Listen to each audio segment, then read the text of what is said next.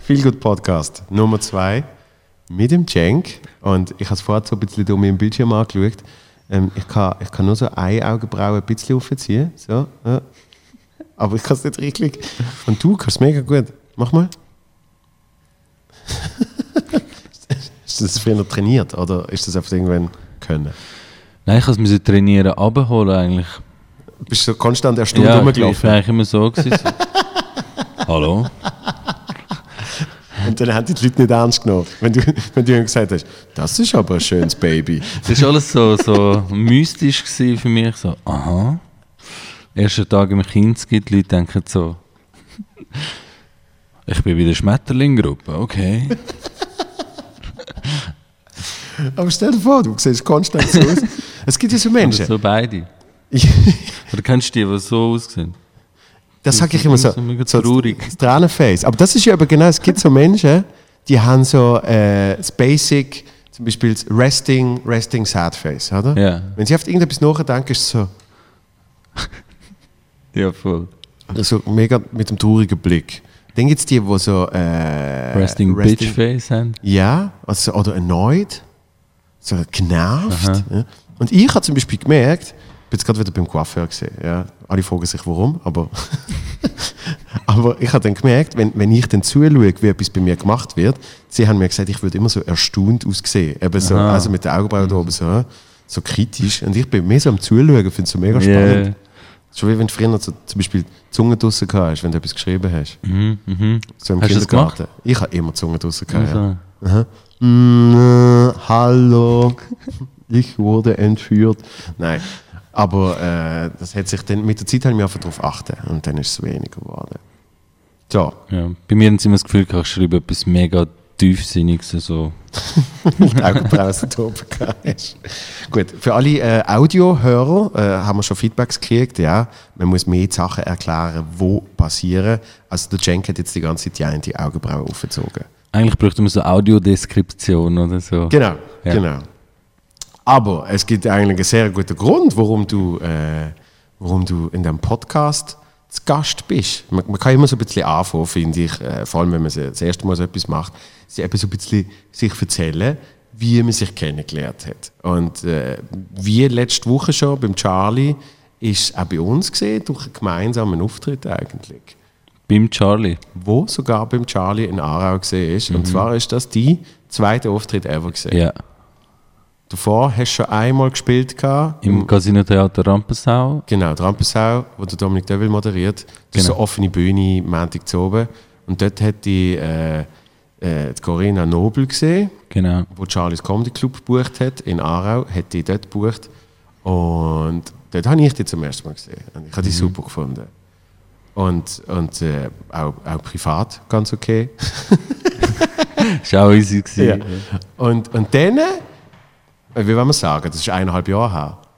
Es ist einiges passiert seither. Ja, also seit eben ich dich kennengelernt habe eigentlich, du hast beim Lorenz Hauser und bei Hauskrieg und so mich da ähm, ja, empfohlen und Das dann sind die, die äh, äh, die Stand-Up-Shows im Bernhard Theater machen. Unter anderem. Ja. genau Aber das hat ja nicht viel mit mir zu tun, sondern es hat ja damit zu tun, dass du äh, ein sehr guter Komiker schon bist. Und was mich bei dir fasziniert, ist, dass du eigentlich schon, obwohl du dort ganz am Anfang gesehen bist und jetzt erst eineinhalb Jahre Comedy machst, ähm, dass du so viel weiter bist als ganz viele Menschen, weil man, ich habe so das Gefühl, Sachen, die andere brauchen zum Lehren, wo sie irgendwie jahrelang dafür müssen arbeiten dass sie das überhaupt irgendwie mal können aufnehmen und checken, das ist bei dir lustigerweise nicht einfach gegeben, sondern du hast das einfach schon sehr früh gecheckt. Also ich glaube, bei mir ist es so wie, wenn du so eine Leseratte hast, wo dann selber mal versucht zu schreiben und dann das auf einmal irgendwie im Gefühl hat, so intuitiv. Ich bin einfach ein Hardcore-Comedy-Konsument schon immer. Und habe auch immer äh, so strukturell gedacht und so im Hintergrund, so, wie macht er das, wie kommt er jetzt auf das, wie geht er von Thema zu Thema und was passiert dort eigentlich. Und einfach so das Handwerk hat mich immer schon mega interessiert und das hat wahrscheinlich so ein bisschen sich bildet so im Hintergrund und dann, wenn du es selber mal probierst, dann funktioniert es besser, als man erwartet. Vor allem, das ist genau der Punkt, dass du das, dass du das so analysieren kannst. Weil ich bin auch ein riesen Comedy-Fan, aber ich weiß noch, wo du mir das erzählt hast, habe ich gefunden, ich schaue jetzt mal das eine Programm, schaue ich jetzt mal, eben, probiere ich analytisch, wie, wie, wie fängt der an, ja? Mhm. Ähm, wie macht der Übergang, wie geht er vom einen Thema zum nächsten, gibt es mal eine längere Geschichte oder macht er eher kurze Sachen. Und das Problem ist, so nach 10 Minuten bin ich einfach wieder am Schauen und ich habe mega Freude. So, und finde es einfach lustig. Und, und du, du hast eben schon früher können, das so richtig analytisch ähm, anschauen und, und auseinandernehmen. Und, und, und ich habe das Gefühl, das ist bei dir ist das eine, eine, eine Gabe, die du in vielen Bereichen hast. Weil ähm, man sagt ja, ich habe das mal so ein bisschen gehört, dass du der beste Battle-Rapper gesehen bist in der Schweiz. Und das, das weiß keine Sau, das ist oft so nebenbei. Ja, bester Battle Rapper ist völlig übertrieben. Battle Rap gibt es in verschiedenen Kategorien. Es gibt. Freestyle Battles zum Beispiel, die sich überhaupt nicht im Griff haben. Das, was ich gemacht habe, sind A Cappella Rap Battles. Das ist äh, nochmal eine spezielle so eine Sparte dort drin und dort hat man keine Musik und man tut sich über Monate vorbereiten auf den Gegner. Also du hast das gemacht, andere haben am Abend vorher mal etwas verschrieben. So. Ja, das, jeder hat so seine eigene Methode, aber sobald ich weiß, wer mein Gegner ist, kann ich gar nicht aufhören an den denken und die ganze Zeit rattert jetzt im Hintergrund. Und, ähm, man kann sich natürlich vieles auch abschauen, halt von amerikanischen Rap-Battles, wo einfach weißt, Mechaniken äh, anschauen, wo man könnte selber anwenden, Wortspiel, zweischichtig Sachen aufbauen und so Sachen. Das hat mich mega halt fasziniert und dann habe ich es ins Deutsche gut übertragen und mir ist einfach immer wichtig der halt Gegnerbezug und so. Und das hat halt irgendwie den Geschmack getroffen von den Leuten, die es bewertet haben wo selber ja auch mega fanatisch das Zeug schauen und dann äh, haben sie das so wiedererkannt und darum hat es dazu geführt. Und man muss auch dazu sagen, es ist nicht so, dass ich jetzt mich durchgebattelt habe durch die ganze Schweiz und alle geschlagen habe oder so. Es ist ein Event, wo sieben, sechs, sieben Battles stattfindet und jedes Battle wird einzeln gewertet und aus dem einen Battle raus tun sie alles eigentlich miteinander, also sie machen so Quervergleich eigentlich. Du schlägst nicht alle dort, das ist nicht so ein Turniermodus oder so. Es ist einfach ein Battle, du gegen deinen Gegner, alle anderen gegen ihre Gegner und das eine Battle wird dann so äh, halt bewertet, dass ja, wer hat den besten Text, wer hat die beste Performance, dann gibt es noch so einen Publikumspreis und ja, das habe ich zweimal mitgemacht und ja, dann hat es es auch nicht mehr gegeben. Seitdem, also ich bin immer noch amtierender Champion sozusagen, Du hast, aber, eigentlich, hast es eigentlich perfekt getroffen, oder? Du aber weil es es halt nicht mehr gibt. Also, Du hast den richtigen Moment getroffen, wo du mitgemacht hast, dann hast du gewonnen und dann hat es es nicht mehr gegeben. ja. Und jetzt kommen wir eigentlich zu dem freudigen Grund, wo, warum, äh, warum wir jetzt zusammen da sind. Da, da, für die, die es schauen. Ja, das ist gerade wieder weggegangen. Da. Juhu, da steht sogar Support, Support Cenk. Du bist äh, auf, auf meiner ganzen Tour bist du als Support Act dabei. Und zwar, weil wir, äh, also du bist schon bei der letzten ab und zu dabei gewesen, aber weil wir jetzt für die Tour uns gesagt haben, wir machen mal klassisch englisch-amerikanisches Konzept von einer Stand-up-Tour, wo zuerst äh, ein Support-Act auftritt, und zwar länger, nicht nur so 15 Minuten, sondern eher so 20, 25. Dann gibt es Pause und dann spielt in dem Fall ich, äh, spielt der Komiker, Kreis 4, es geht immer ab, ich sag's dir, spielt der Komiker sein Ding am Stück etwa 70 Minuten, 60, 70 Minuten. So. Und ähm, wenn das jetzt rauskommt, ich weiß nicht genau, welcher Tag das ist, aber dann sind wir zumindest äh, in unserer Baselwoche, 15. bis 19. Oktober, und haben auch schon das zweite Tryout gehabt. Jetzt, wo wir es aufnehmen, haben wir ein Tryout gehabt, wo wir das zusammen gemacht haben. Und ich muss sagen, äh, ich finde, das Format funktioniert gut und ich finde, äh, du funktionierst gut. Weil du machst, du machst Stand-up, wo äh, eine eigene Note hat und irgendwie so eine, so eine Frische hat. Es ist, einfach, es ist einfach wahnsinnig lustig. ja, das habe ich vom äh, Dominik Deville übrigens bei meinem allerersten Auftritt eben in der Rampensau. Er hat mich nicht einfach auf die Bühne geschickt, sondern er ist selber zuerst auf die Bühne gegangen und hat gesagt, hey, wir haben da einen, es ist sein allererster Auftritt, hat mich auf die Bühne geholt, dann hat es so zwei, drei Minuten ein Interview gegeben und nach dem Auftritt hat er mir gesagt, hey, look, ähm, also Glanz und Gloria ist zufällig an diesem Tag dort gewesen, so, dann hat es so ein bisschen Interviews gegeben. Dort hat er auch gesagt, du musst einfach deinen eigenen Stil finden, du musst deinen dein eigene deine Stimme finden, sozusagen, wie möchtest du reden, wie willst du überkommen.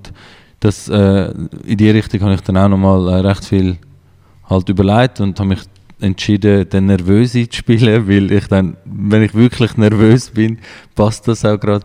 Und jetzt mittlerweile tut sich das auch widerlegen. Jetzt habe ich wieder ein bisschen mehr, ähm, kann, ich, kann ich mehr zeigen. Also weißt du, wenn du bei einer Mixed Show als Newcomer dabei bist, dann kannst du das noch machen. Weißt du, so, okay, ich darf da jetzt auch dabei sein. Aber mhm. wenn ich jetzt auf einer Tour bin, angekündigt oder irgendwo eingeladen bin, persönlich, dann ähm, kommt es komisch, wenn man so tut, als wäre man irgendwie deplatziert oder eben das so spielt. Sondern jetzt äh, finde ich mich immer mehr und ja, das, über das habe ich mir gar nicht Gedanken gemacht, bis eben der Dominik das gesagt hat.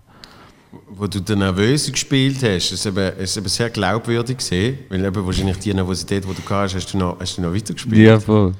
Aber, als ich dann eben die Videos gesehen habe von deinen Rap-Battles, habe ich gedacht, äh, der Typ kann ja gar nicht nervös sein. Vielleicht ist es ein bisschen. Aber, aber ich habe dann gemerkt, auch das ist eine Bühnenfigur. Und allein so Sachen sind, sind für mich wahnsinnig. Also sind für mich nicht, nicht wirklich äh, zum Fassen.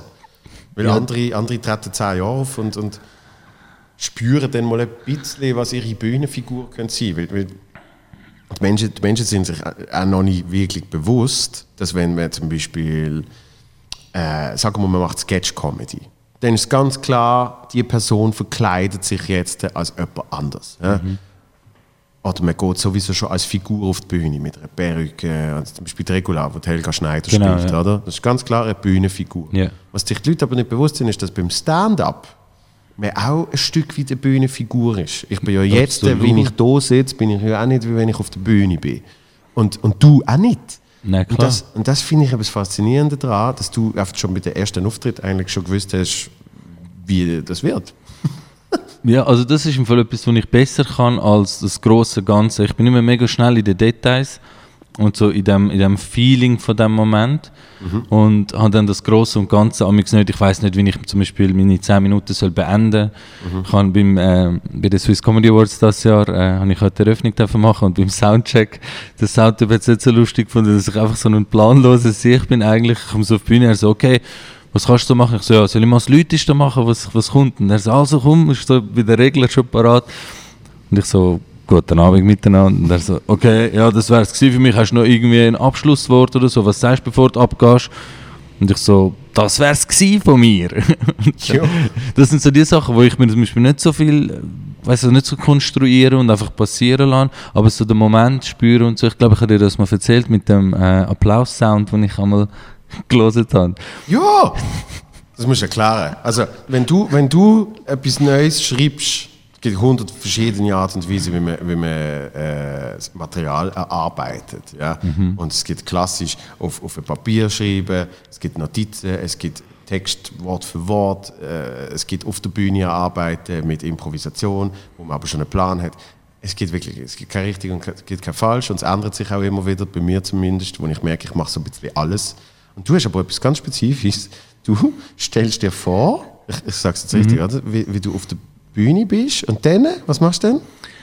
Also, ich äh, gehe auf YouTube und dann gebe ich dort ein Applaus-Sound und dann gibt es so das erste Video, das kommt, ist so ein 14 Sekunden Clip, wo einfach nur so Soundeffekt ist von irgendeinem Saal mit, ich weiß nicht, vielleicht 50 bis 100 Leuten oder so. Und das habe ich so angefangen irgendwann, dass ich einfach den Applaus-Sound 14 Sekunden lang Play drücke und das höre und dann klingt der Applaus-Sound so aus. Und dem Moment spürst du dann so, wie, wie die Energie im Raum sein wird und dann denkst du, okay, was jetzt? Und dann kommt etwas und dann tue ich das einfach so ausrollen und von dort weiter arbeiten und mache einfach Sprachnotizen anstatt aufschreiben. Eben, du überlegst dir dann in dem Moment, was müsste ich jetzt sagen, damit es lustig wird. Ja. Und, und wahrscheinlich, wahrscheinlich ist die, die, die Methode von sich das so visualisieren, macht wahrscheinlich auch mehr Sinn, als wenn man einfach sich etwas aufschreibt und denkt, das könnte noch lustig sein und dann ist es nicht. Weißt du, es ist einfach mega schwierig für mich, mich mir das vorzustellen, wenn es auf Papier ist. Es ist wie ein bisschen tot.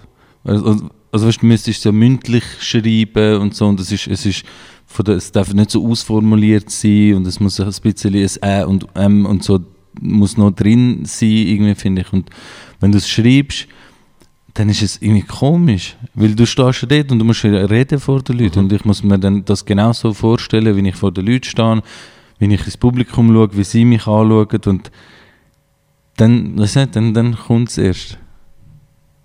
Ich finde es faszinierend. Und es ist wirklich, es ist ko komplett anders als, als irgendeine Person schafft, die ich kenne, äh, geschweige denn ich. Aber du hast auch in dieser Zeit schon wahnsinnig viel Material erarbeitet, wo ich auch nicht, äh, wo ich auch nicht genau weiß, wie du das immer gemacht hast. Ja, eben immer mit der Situation, es ist ja immer situationsbezogen gewesen, immer der Anlass, das ein bisschen angeschaut, an welchem Ort ist es, was, wie viele Leute hat es und was ist überhaupt der Rahmen. Weil ich finde einfach, dass dort die Leute ein bisschen mehr involvieren ins Ganze. Man muss nicht mega in die Meta-Ebene, aber ich, versuch, ich tue gerne über das reden, was gerade passiert. Also bei dem zweiten Auftritt beim Charlie, ähm, Charlie's Comedy Club, habe ich auch darüber geredet, äh, dass ich eben Newcomer bin und der Unterschied äh, zu den anderen Künstlern ist, dass ich 100% weniger Gage bekomme und so und das einfach so die Sachen mit äh, einbeziehen und das Publikum, also eine Interaktion machen, wo aber nicht wirklich verbal ist zwischen uns. Es ist einfach so ein Gedankenspiel. Ich spinne einen Gedanken und dann denken sie sich schon den Rest und dann kommt doch etwas anderes. Also ich tue das gerne so die Leute mit einbeziehen, anstatt einfach auf die Bühne gehen und sagen, letztes bin ich im Kino gewesen und dann einfach irgendeine Story erzählen, die dann wie so eine Wand aufzieht zwischen So mir und ich. den Leuten. ja, genau. Ich schaue einfach alles von dir ab und mache das Gegenteil. Das ist so Das ist der beste, das ist mein beste. Konzept. Nein, ähm, das, äh, das Ding heißt ja Feel Good Podcast. Und ähm, ich, ich kenne zum Beispiel, ich meine, letzte Woche hatte ich den Charlie gehabt. Und der Charlie und ich sind, sind beste Freunde. Ähm, ich ich kenne ihn sehr gut, er kennt mich sehr gut. Und, und mit dir ist noch spannend, weil wir kennen uns nicht schlecht, und, äh, aber noch nicht so lang. Und, und vor allem, ich, ich, bin, ich bin so ein Mensch, ich muss nicht mega viel Erfahrung geteilt haben mit jemandem, sondern vielmehr so der Vibe. So, Wellenlänge einfach. genau, Ja. wie, wie kommt man miteinander schlagen oder nicht. Aber ich weiß eigentlich nicht mega viel über die. ja, das stimmt, das stimmt. Wie zum Beispiel, was ist gesehen? Ah, eben an der Swiss Comedy Awards kommt irgendjemand so, hallo Joel, und, und äh, es ist eben noch nicht, es ist noch nicht der Event gesehen. Da habe ich so gedacht, ähm, Ah, ja, hey, da kommt jetzt ein ein Fan und will ein Foto von mir, oder? Dann hat, hat, hat sie irgendwann, ich bin die Schwester vom Cenk, ich habe immer gewusst, dass du eine Schwester hast. Und, und, äh, und ich so, ah, alles klar, hoi und so, oder? Und dann haben wir ein bisschen geschwätzt. Und dann habe ich auf einmal gedacht, ich, ich habe keine Ahnung über den Cenk. ich weiß eigentlich nichts von dem. Das heißt, was jetzt dort vorgeschließt, was machst du eigentlich, um dich gut zu fühlen? Also ich habe irgendwann realisiert, ich weiß nicht wann das passiert ist, ist auch so ein Prozess, wo immer noch wahrscheinlich läuft, dass es sicher mal unabhängig von irgendwelchen externen Einflüssen sein muss. Also es hat angefangen mit meinen Kollegen, die voll fußballfanatisch drauf sind und dann kannst du nicht mehr mit ihnen reden, wenn ihre Lieblingsmannschaft verloren hat und so. Und ich habe das irgendwann hat das so angefangen mit ein bisschen Umsticheln und Witzeln und so. Und weil ich mich halt selber irgendwann wie abgeschottet habe davon und gar nicht mehr das verfolgt habe, hat es irgendwann mega dumm gewirkt. Also bist du mal Fußballfan gesehen, oder was? Ja klar, mit dem aufgewachsen, selber immer gespielt, aber immer weniger Fan als selber Spieler. Ich habe immer viel lieber gespielt, als irgendwie ein Match schauen oder so. Ich bin zum Beispiel in meinem ganzen Leben vielleicht dreimal in einem Stadion gewesen. Okay. Ja, und auch sonst so. Ich bin nie so fanatisch Fan von irgendetwas gewesen, als Kind vielleicht noch ein bisschen mehr, aber eben die Kollegen, die wirklich nachher von Stadt zu Stadt fliegen und dann so richtig ausrasten, wenn der Gegner irgendwie, äh, keine Ahnung. Und ich habe immer das so ausgelacht eigentlich, so, ich so, uh, irgendwelche Leute haben irgendwo gegeneinander Fußball gespielt und du, du hast jetzt deine emotionale, deinen emotionalen Zustand abhängig machen von dem. Was völlig absurd ist. Und wenn du das mal ausgeschlossen hast, dann fängst du an, überall Sachen zu suchen, die eigentlich nicht in deiner Macht stehen und nicht in deinem Einflussbereich sind. Und wenn du dann dich abhängig machst, gefühlsmäßig von diesen Sachen, dann verlierst du einfach Kontrolle von deinem eigenen Gemütszustand und dann findest du einfach immer mehr zu dir. Und auf der anderen Seite hat dann, also weißt, das ganze philosophische Zeug bla, dass wenn so ab 30 vor allem so die Spiritualität einsetzt, dann fängst du an zu merken, so eigentlich ist es immer du, wo entscheidet, wie, wie wirkt sich etwas auf mich aus. Weißt, wenn ich dir Ohrfeige gebe, hassest du vielleicht, wirst hässig und jemand anderes findet es geil. Und die zwei Sachen, also es ist genau die gleiche Handlung, die aber zwei völlig verschiedene Reaktionen auslöst. Und wenn du das anfängst, bei dir suchen, sozusagen, den Effekt, was es ausmacht, dann ist alles, was du willst, etwas Gutes. Und klar, bis zu einem gewissen Grad kannst du auch, also wenn dich irgendeiner foltert, kannst du jetzt nicht finden, so, oh yeah, mach also. Aber Vielleicht, wer weiß. das, das ist so, also ich bin mega gern für mich, also so Alone Time, so ein bisschen Mhm. alleine sein, das ist mega Luxus und dann, dann fühle ich mich eigentlich am besten. Nicht gegen mein Umfeld, aber ich bin auch mega gern einfach für mich. Allein, nicht einsam. Ja. Ich, ich, ich, ich, kann das, was du am Schluss gesagt hast, kann ich sehr gut nachempfinden, weil irgendwann gibt es den Moment, wo man sich mal einfach mit sich selber muss beschäftigen und finden, äh, in irgendeiner Art und Weise müssen wir miteinander klarkommen. Ich und ich, Ja, oder? ja. Und, und so, je früher man das ankriegt, dass man, dass man sich liebt, was nicht heißt, dass man äh, fehlerlos ist, weil man liebt ja auch andere Menschen mit Mhm. ihren äh, Makel.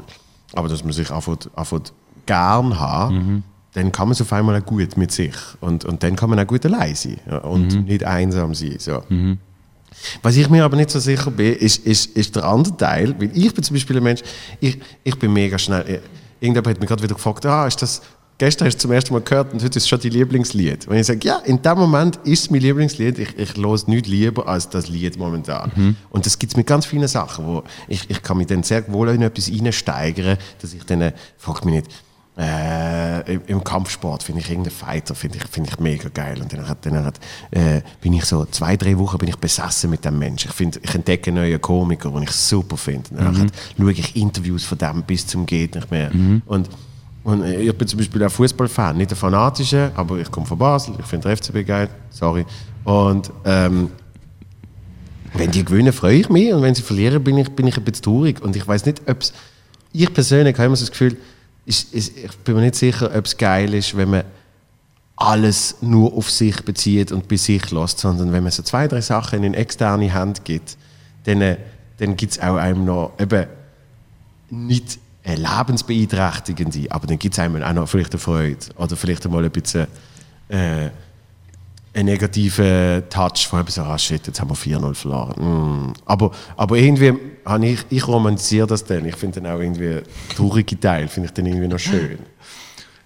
Ja, also weißt du, sich an Sachen erfreuen ist ja eine Sache. Also, Aber damit du dich kannst erfreuen musst du doch auch ab und zu das Gegenteil erleben. Das ist ja die klassische Geschichte. Klar, das eine geht nicht so ohne, ohne das andere, einfach der Kontrast muss, äh, macht überhaupt das eine, also es existiert ja Genau. nicht, wenn es nicht geht. Nein, also das eine ist Sachen schauen, also wenn ich zum Beispiel im Fußballmatch schaue und ich, ich erfreue mich an dem Spiel, dann ist es die Spielart und es ist so wie das Werk von, von den Leuten, wo mich interessiert. Also das, was gemacht wird, interessiert mich immer mega. Aber die Person, also der Personenkult und so, das, das ist zum Beispiel überhaupt nicht etwas, was ich verfolgen kann. Und jetzt, wenn, wenn Mannschaft verliert, also weißt, ich kann jeden Match auf der Welt schauen und bin meistens so ein bisschen für den Underdog. Immer so der, der so ein bisschen Klassiker. Verlieren ist und Ja, so. ja. Aber es ist immer so, immer, immer so ein bisschen gegen den Strom, immer so das, was die Leute irgendwie nicht so äh, dahinter stehen, bin ich immer so, versuche ich immer zu verteidigen und versuche immer so ein bisschen die Seite reinnehmen. Aber das ist dann wie ein Film für mich. Du gehst auch nicht aus dem Film und findest, oh fuck, der hätte sollen, also, keine Ahnung, es ist, es ist, also vor allem was Negativität angeht, einfach so blanke Negativität. Ich finde auch so Melancholie und bla und so, das ist auch ein mega cooler Teil zum Erforschen und reingehen und sich mal so reinfühlen, auch in so Gefühl. Aber äh, eben nicht, dass ich mich jetzt voll so hässig wird, weil irgendeiner einen Penalty verschossen hat. So, ich finde dann einfach, der hat es voll verkackt. Und ja, also ich bin mehr der Zuschauer in der Welt. Allgemein. Ich, ich bin, ergreife fast nie eine Partei für irgendetwas und schaue einfach zu und finde so, pff, weißt, lieben sie sich, ist chillig, schlachtet sie sich ab, easy. Also ich bin überhaupt nicht einer, wo, wo da versucht, irgendwie seine eigene Doktrin irgendwo durchzusetzen und findet, ich werte jetzt Sachen anhand von meinen Idealen oder so. Ich finde einfach, ich lasse es passieren und schaue einfach zu. Ich frage jetzt, ich frage jetzt mal etwas Blödes, aber hast, du nicht das Gefühl, dass das zum Teil in eine Gleichgültigkeit kann fallen Es hat schon eine Art Gleichgültigkeit, aber Und ist das etwas Positives? ähm, es kommt darauf an, ähm, was die Intention dahinter ist oder was die Überzeugung dahinter ist. Gleichgültigkeit im Sinne von wirklich apathisch sein und wirklich teilnahmslos äh, so Ding. Das ist sozusagen der, der destruktive ähm, Seite oder die destruktive Art, das zu machen. Aber du kannst auch dich selber weniger wichtig nehmen, finden so, hey, mein, meine, mein Standpunkt oder mein Einfluss oder meine Ideale sind jetzt gar nicht maßgebend, sondern ich bin jetzt also völlig, ich habe gar keinen Einfluss auf, auf alles. Ich bin, ich bin einfach da und ich schaue zu und ich, es ist so wie eine optimistische Art von Nihilismus, die ich, wo ich so ein bisschen für mich entdeckt habe. So, es ist eigentlich alles scheißegal. Ich habe sogar für meine Solo-Tour, falls es irgendwann mal eine gibt, äh, überlegt, Scheiß doch egal wäre so ein geiler Titel. Weil einfach eigentlich. Das ist kompliziert. Scheiß doch egal. Ja. Das war mal ein, ein Wortdreier, den ich hatte und dann, dann durchgezogen. Nein, aber weißt du, so die, die Haltung von chillen jetzt einfach, weißt du, wir müssen nicht unsere Existenz oder unser Ding oder Sachen, die passieren, zu ernst und zu wichtig nehmen. Weißt du, wenn ein Fußballspieler einen anderen Fußballspieler schlägt, mit dem Ellenbogen ins Gesicht oder irgend so etwas, dann nur weil er das Spiel zu ernst nimmt. Weißt du, wie ich meine? Weil er, weil er einfach so krass dort drin ist und sich verliert in dem Spiel, dass es kein Spiel mehr ist für ihn. Und die Metaphern äh, übertrage ich sozusagen auch ins Leben. Weißt du, so dein Job oder dein, dein, dein alltägliche Ding, was du machst. All das kannst du kannst auch zu ernst nehmen. Wenn sich ein Banker wegen einem Aktienabsturz mhm. irgendwo von einer Brücke stürzt, mhm. dann ist er ein Vollidiot, Mann. Dann hat er einfach das Leben zu ernst genommen in dem Bereich, wo er sich befindet und meint, das ist das echte Leben. Dabei geht es einfach nur um sie. So. Also allein, dass du einfach bist, langt und alles andere ist dann so Bonus. Ich verstand, wenn der, wenn der Fußballer äh, das Spiel ernst nimmt, weil sonst wäre er wahrscheinlich nicht so weit gekommen. Also ich, ich, ich habe oft das Gefühl, dass ähm, ich, ich tue wie mich selber verteidigen, auch wenn du jetzt vom Fußballer redest, weil, weil ich so so tief mit meinem Grind in, in Comedy drin bin, von, von morgen bis zu oben. Mhm. Und, und alles andere mhm. zweite bis 37. Priorität hat, habe ich, habe ich das Gefühl, ich nehme das schon mega ernst. Aber ich verstand, was du meinst, dass immerhin ähm, es nicht in eine selbstzerstörerische äh, Oder geht. Genau. Weil, dass wenn das stirbt, du mit dem auch stirbst, weißt du? Ja. Das aber ist so also, ernst wenn, ich, so wenn ich nichts mehr mit Comedy könnte machen könnte, dann wäre ich wahrscheinlich wirklich äh, am, am Boden zerstört. Aber ich weiß noch, als ich Theater gespielt habe und dann habe ich bei einer Premiere habe ich drei Sätze nicht ganz richtig gesagt. Mhm. Und dann habe ich die halbe Garderobe auseinandergenommen. ich war so hässlich gesehen. Der Robe ist so schlecht und, ah, und was weiß ich. Mhm. Und, und das habe ich nicht mehr, weil irgendwie für das mir Comedy hilft, weil ich so denke, selbst wenn du einen schlechten Auftritt hast, hast du wieder etwas gelernt und du kannst es konstant weiterentwickeln. Das ist ja Material für den nächsten Auftritt. Genau. Das finde ich bei der Comedy wirklich eines der grössten Vorteile an Fehlschlägen und, und Niederlagen und so, das ist alles eigentlich wieder, das füttert es eigentlich genau, wieder. Genau.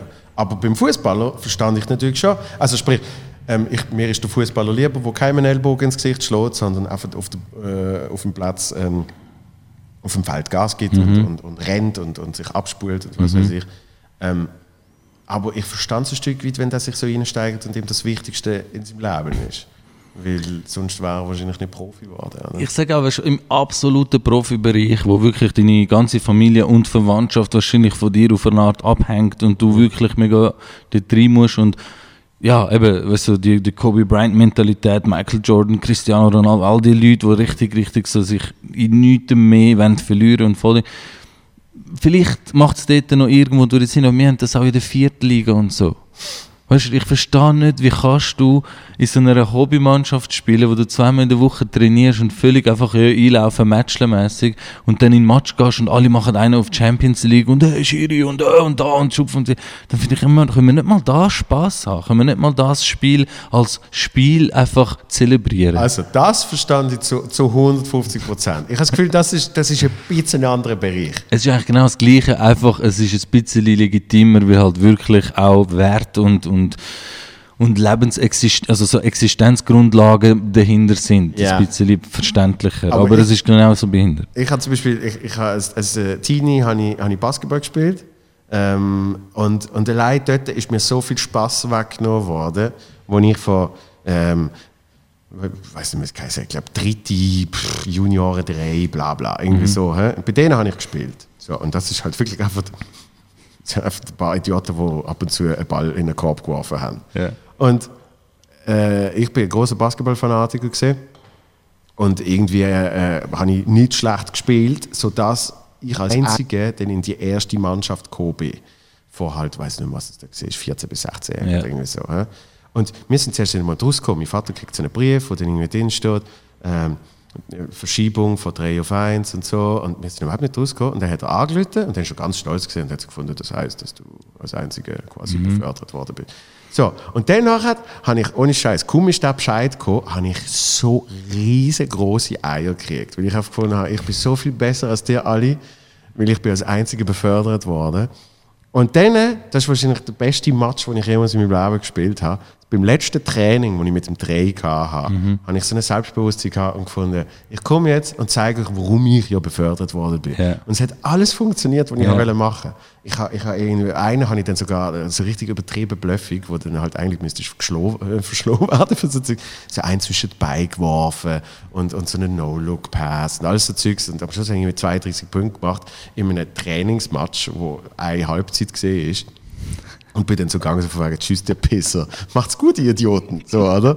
Und dann äh, komme ich in die erste Mannschaft und äh, das ist schon ah, irgendwie mega, mega Druck und irgendwie so, so Psycho-Games in der Garderobe. Das sind irgendwie 14-jährige Buben, weißt du, wie ich meine? voll. Und, und es ist dann wirklich, alles wird verglichen und äh, auch in der Dusche wird alles also Nein, es ist dann wirklich so völlig übertrieben, es geht dann konstant Ja. und auch, du bist eigentlich Teamkollege, aber er macht dich dann irgendwie psychisch auch noch ein bisschen kaputt.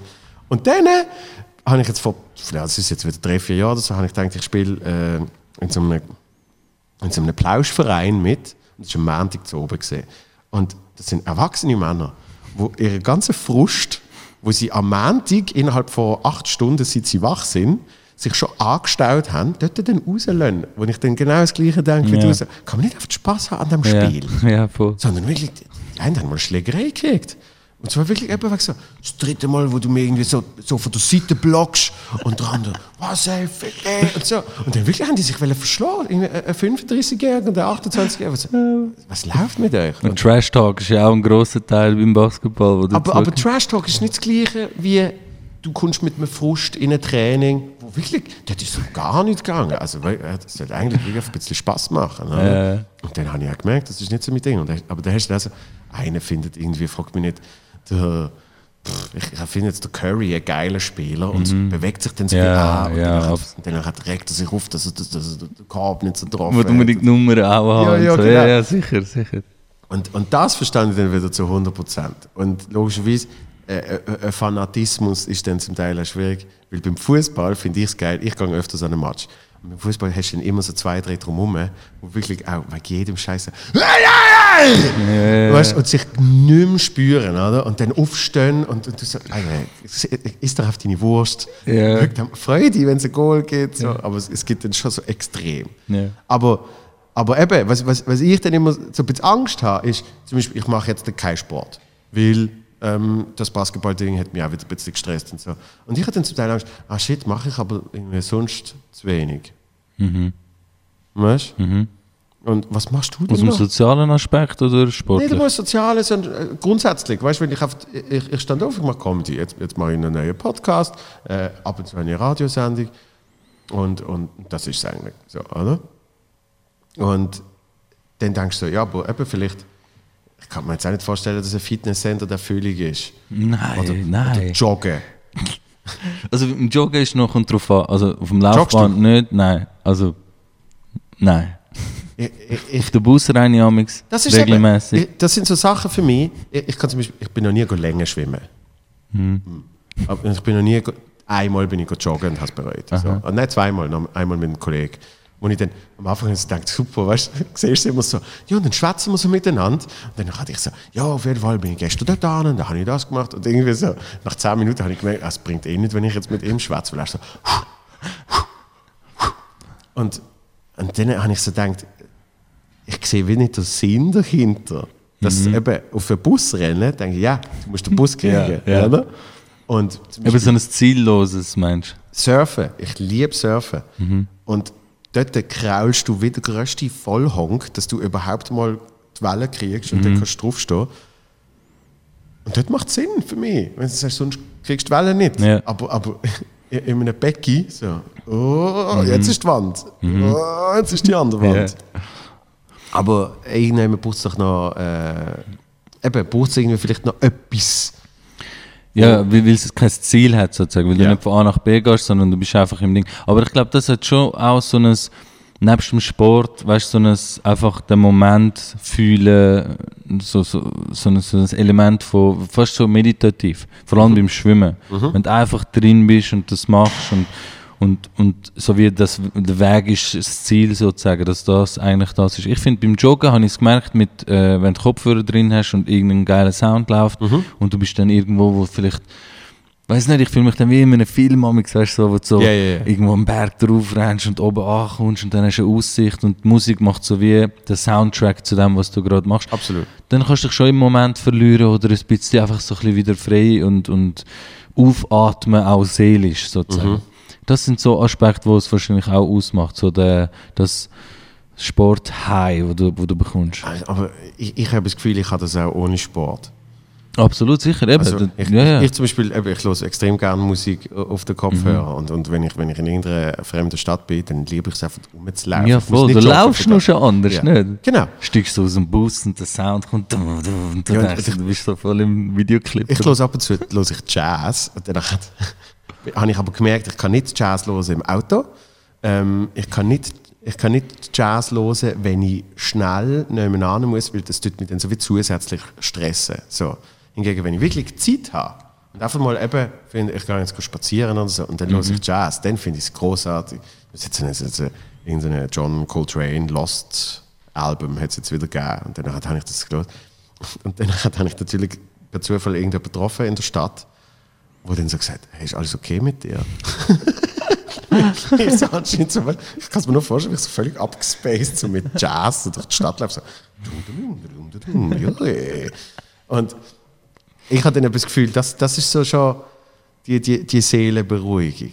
Aber, aber es ist für mich darum trotzdem noch, will ich sagen, es ist ein Mysterium. Du bist ja eigentlich ein Mysterium für mich. Weil wir kennen uns seit eineinhalb Jahren, wir haben es lustig und, und du sagst dann immer so mega philosophisches Zeugs und so. Aber ich weiß nicht mehr eigentlich, weißt Ja, ich bin auch völlig nicht auf der persönlichen Ebene, wenn es um Konversation und so geht. Da, also weißt du, so, was, was soll ich irgendwie biografisch irgendwie, weißt du, ah, dies und das und bla. Ich kann auch, also es ist wirklich sehr viel, hat sich in den letzten paar Jahren erst so entwickelt, weißt du, dass ich mich entschieden habe, wie wollte ich denken, wie wollte ich überhaupt sein, was, was sollten so die Grundpfeiler sein von meinem, von meinem Denken, Prinzipien und keine Ahnung. Und dort äh, ist es immer weiter weg vom Ego. Also alles, was so dich als, als Person und vor allem all das, wo, weißt du, die Vergangenheit, also Leute, wo, wo, wo ihre Vergangenheit anschauen und sagen, mir ist das passiert, dann ist das und das nicht gut gelaufen und dann ist der und der und meine Eltern und das und das und das nehmen sie dann als sozusagen Grund. als Dominoeffekt für ihre Zukunft. Was eigentlich überhaupt keinen Sinn macht. Das Also, verstand ich absolut. ich ärgere mich immer bei diesen Filmen, wo irgendjemand irgendeinen Scheiß macht und dann kommt so die Backstory und dann, oh, er ist früher von seinem Vater mit dem Gurt geschlagen worden und darum ist das alles. Ich finde das immer so ein bisschen die Opferrolle von der Vergangenheit, von den Sachen, die dir passiert sind, nehmen als Grund für irgendein äh, zukünftiges Ereignis oder deinen dein, dein Werdegang.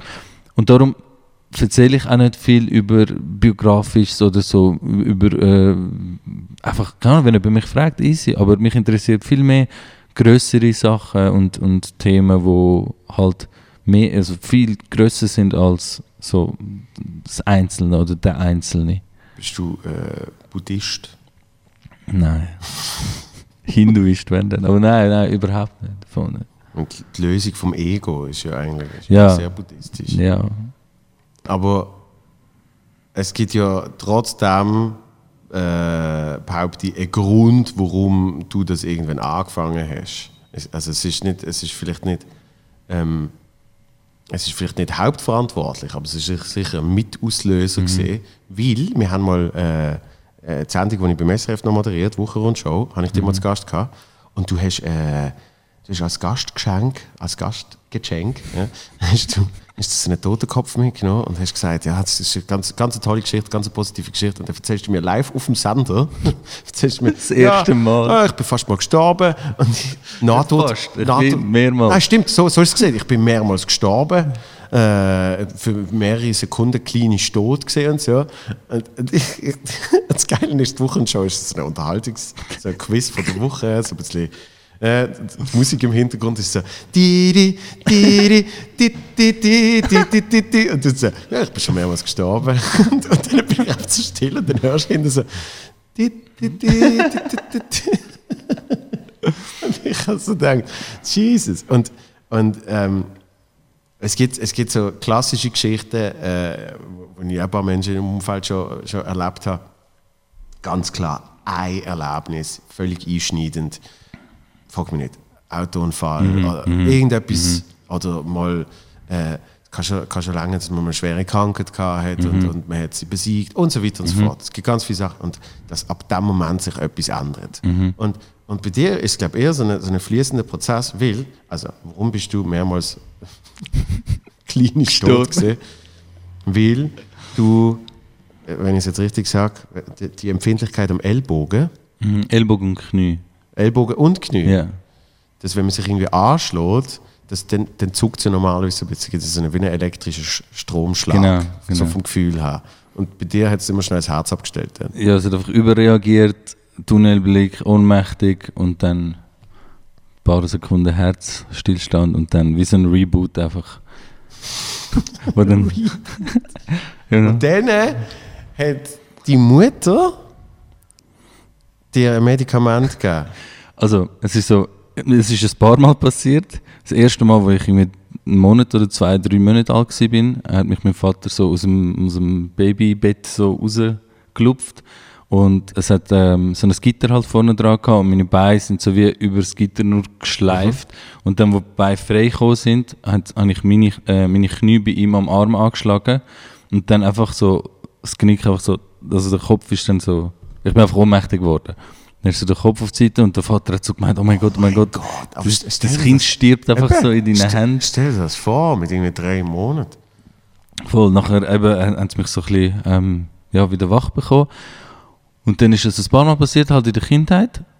Ähm, beim Spielen und bei der, also wir beim Cousin in Solothurn gewesen, wo wir vom Bürotisch von seiner Schwester aufs Bett gekumpelt sind. Ich habe ein Salto gemacht, mir hat es einen Schnuff verschlagen und dann bin ich auch umgekippt.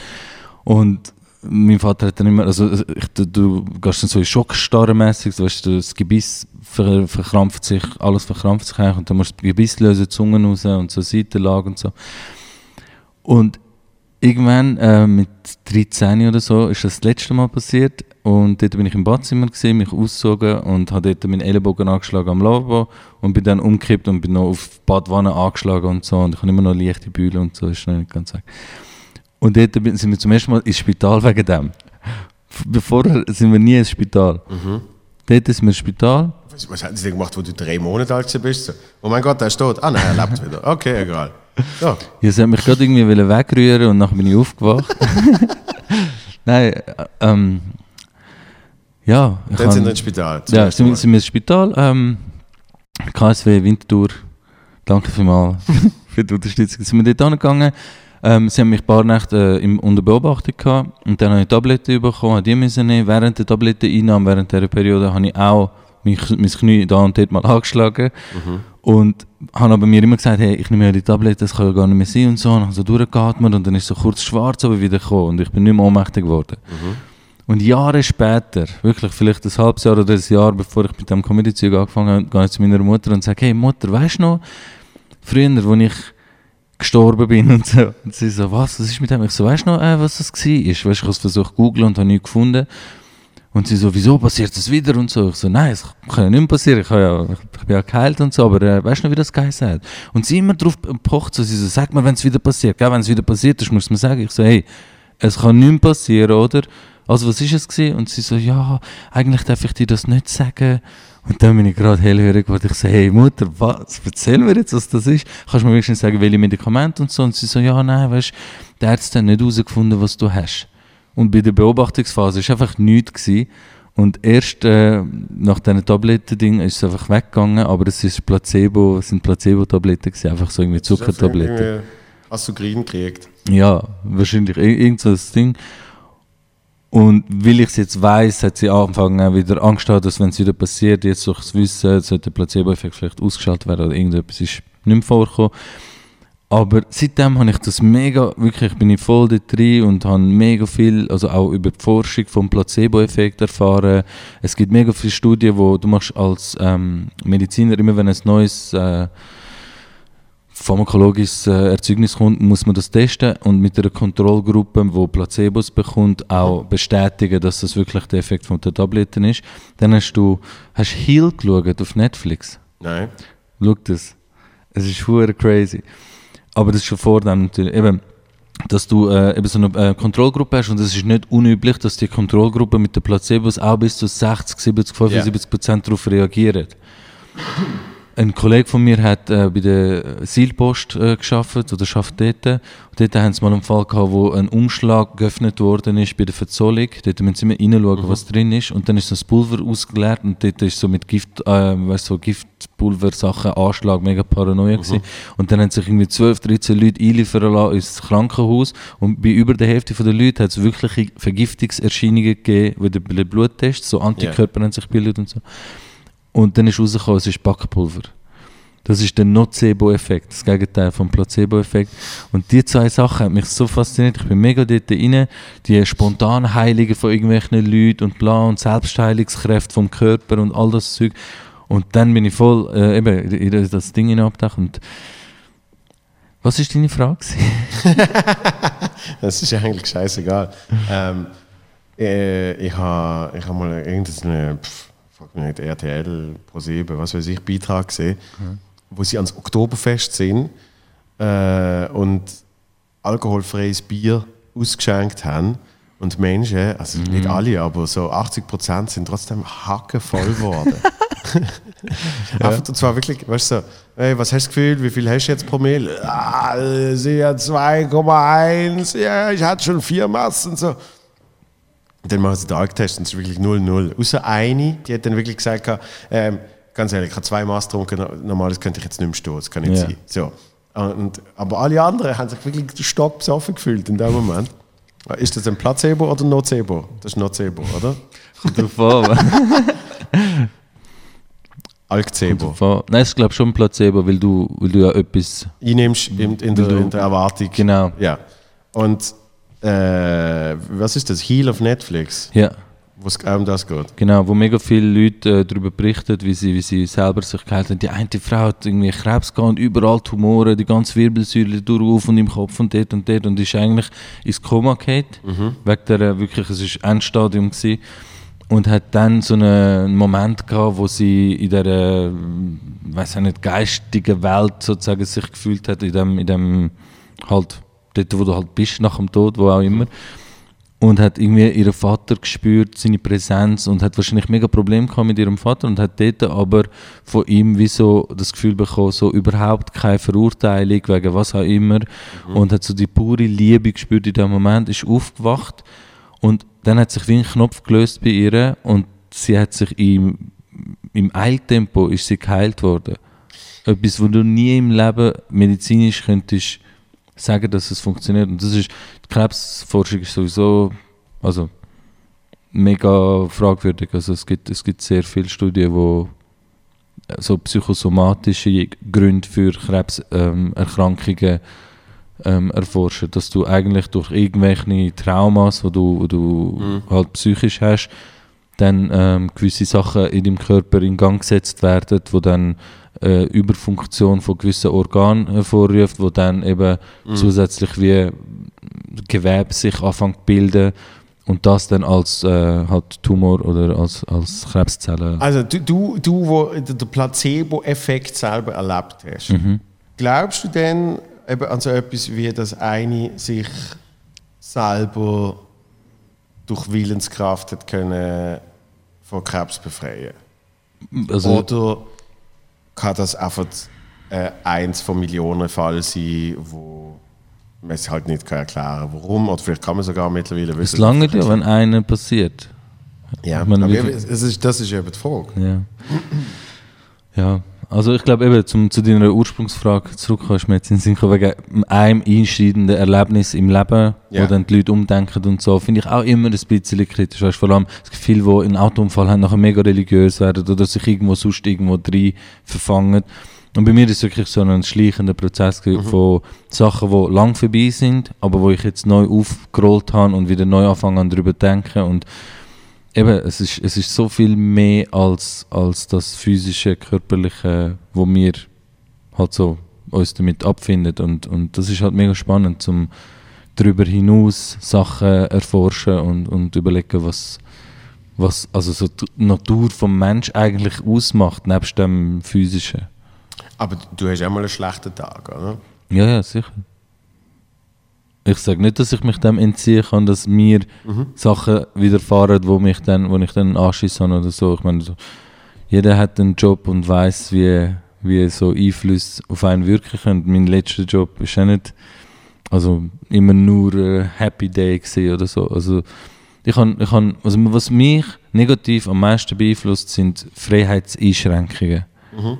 Und zwar in jeglicher Form. Egal wie, auch wenn ich jetzt nur muss meiner Mutter wieder zuhören, wie sie ihren Tag mir muss erzählen und das Mitteilungsbedürfnis hat und überhaupt keine Storytelling-Skills am Tag legt und einfach nur chronologisch abrackert und du schon das Ende siehst und eigentlich sagst, okay, ich weiß, wo es anführt.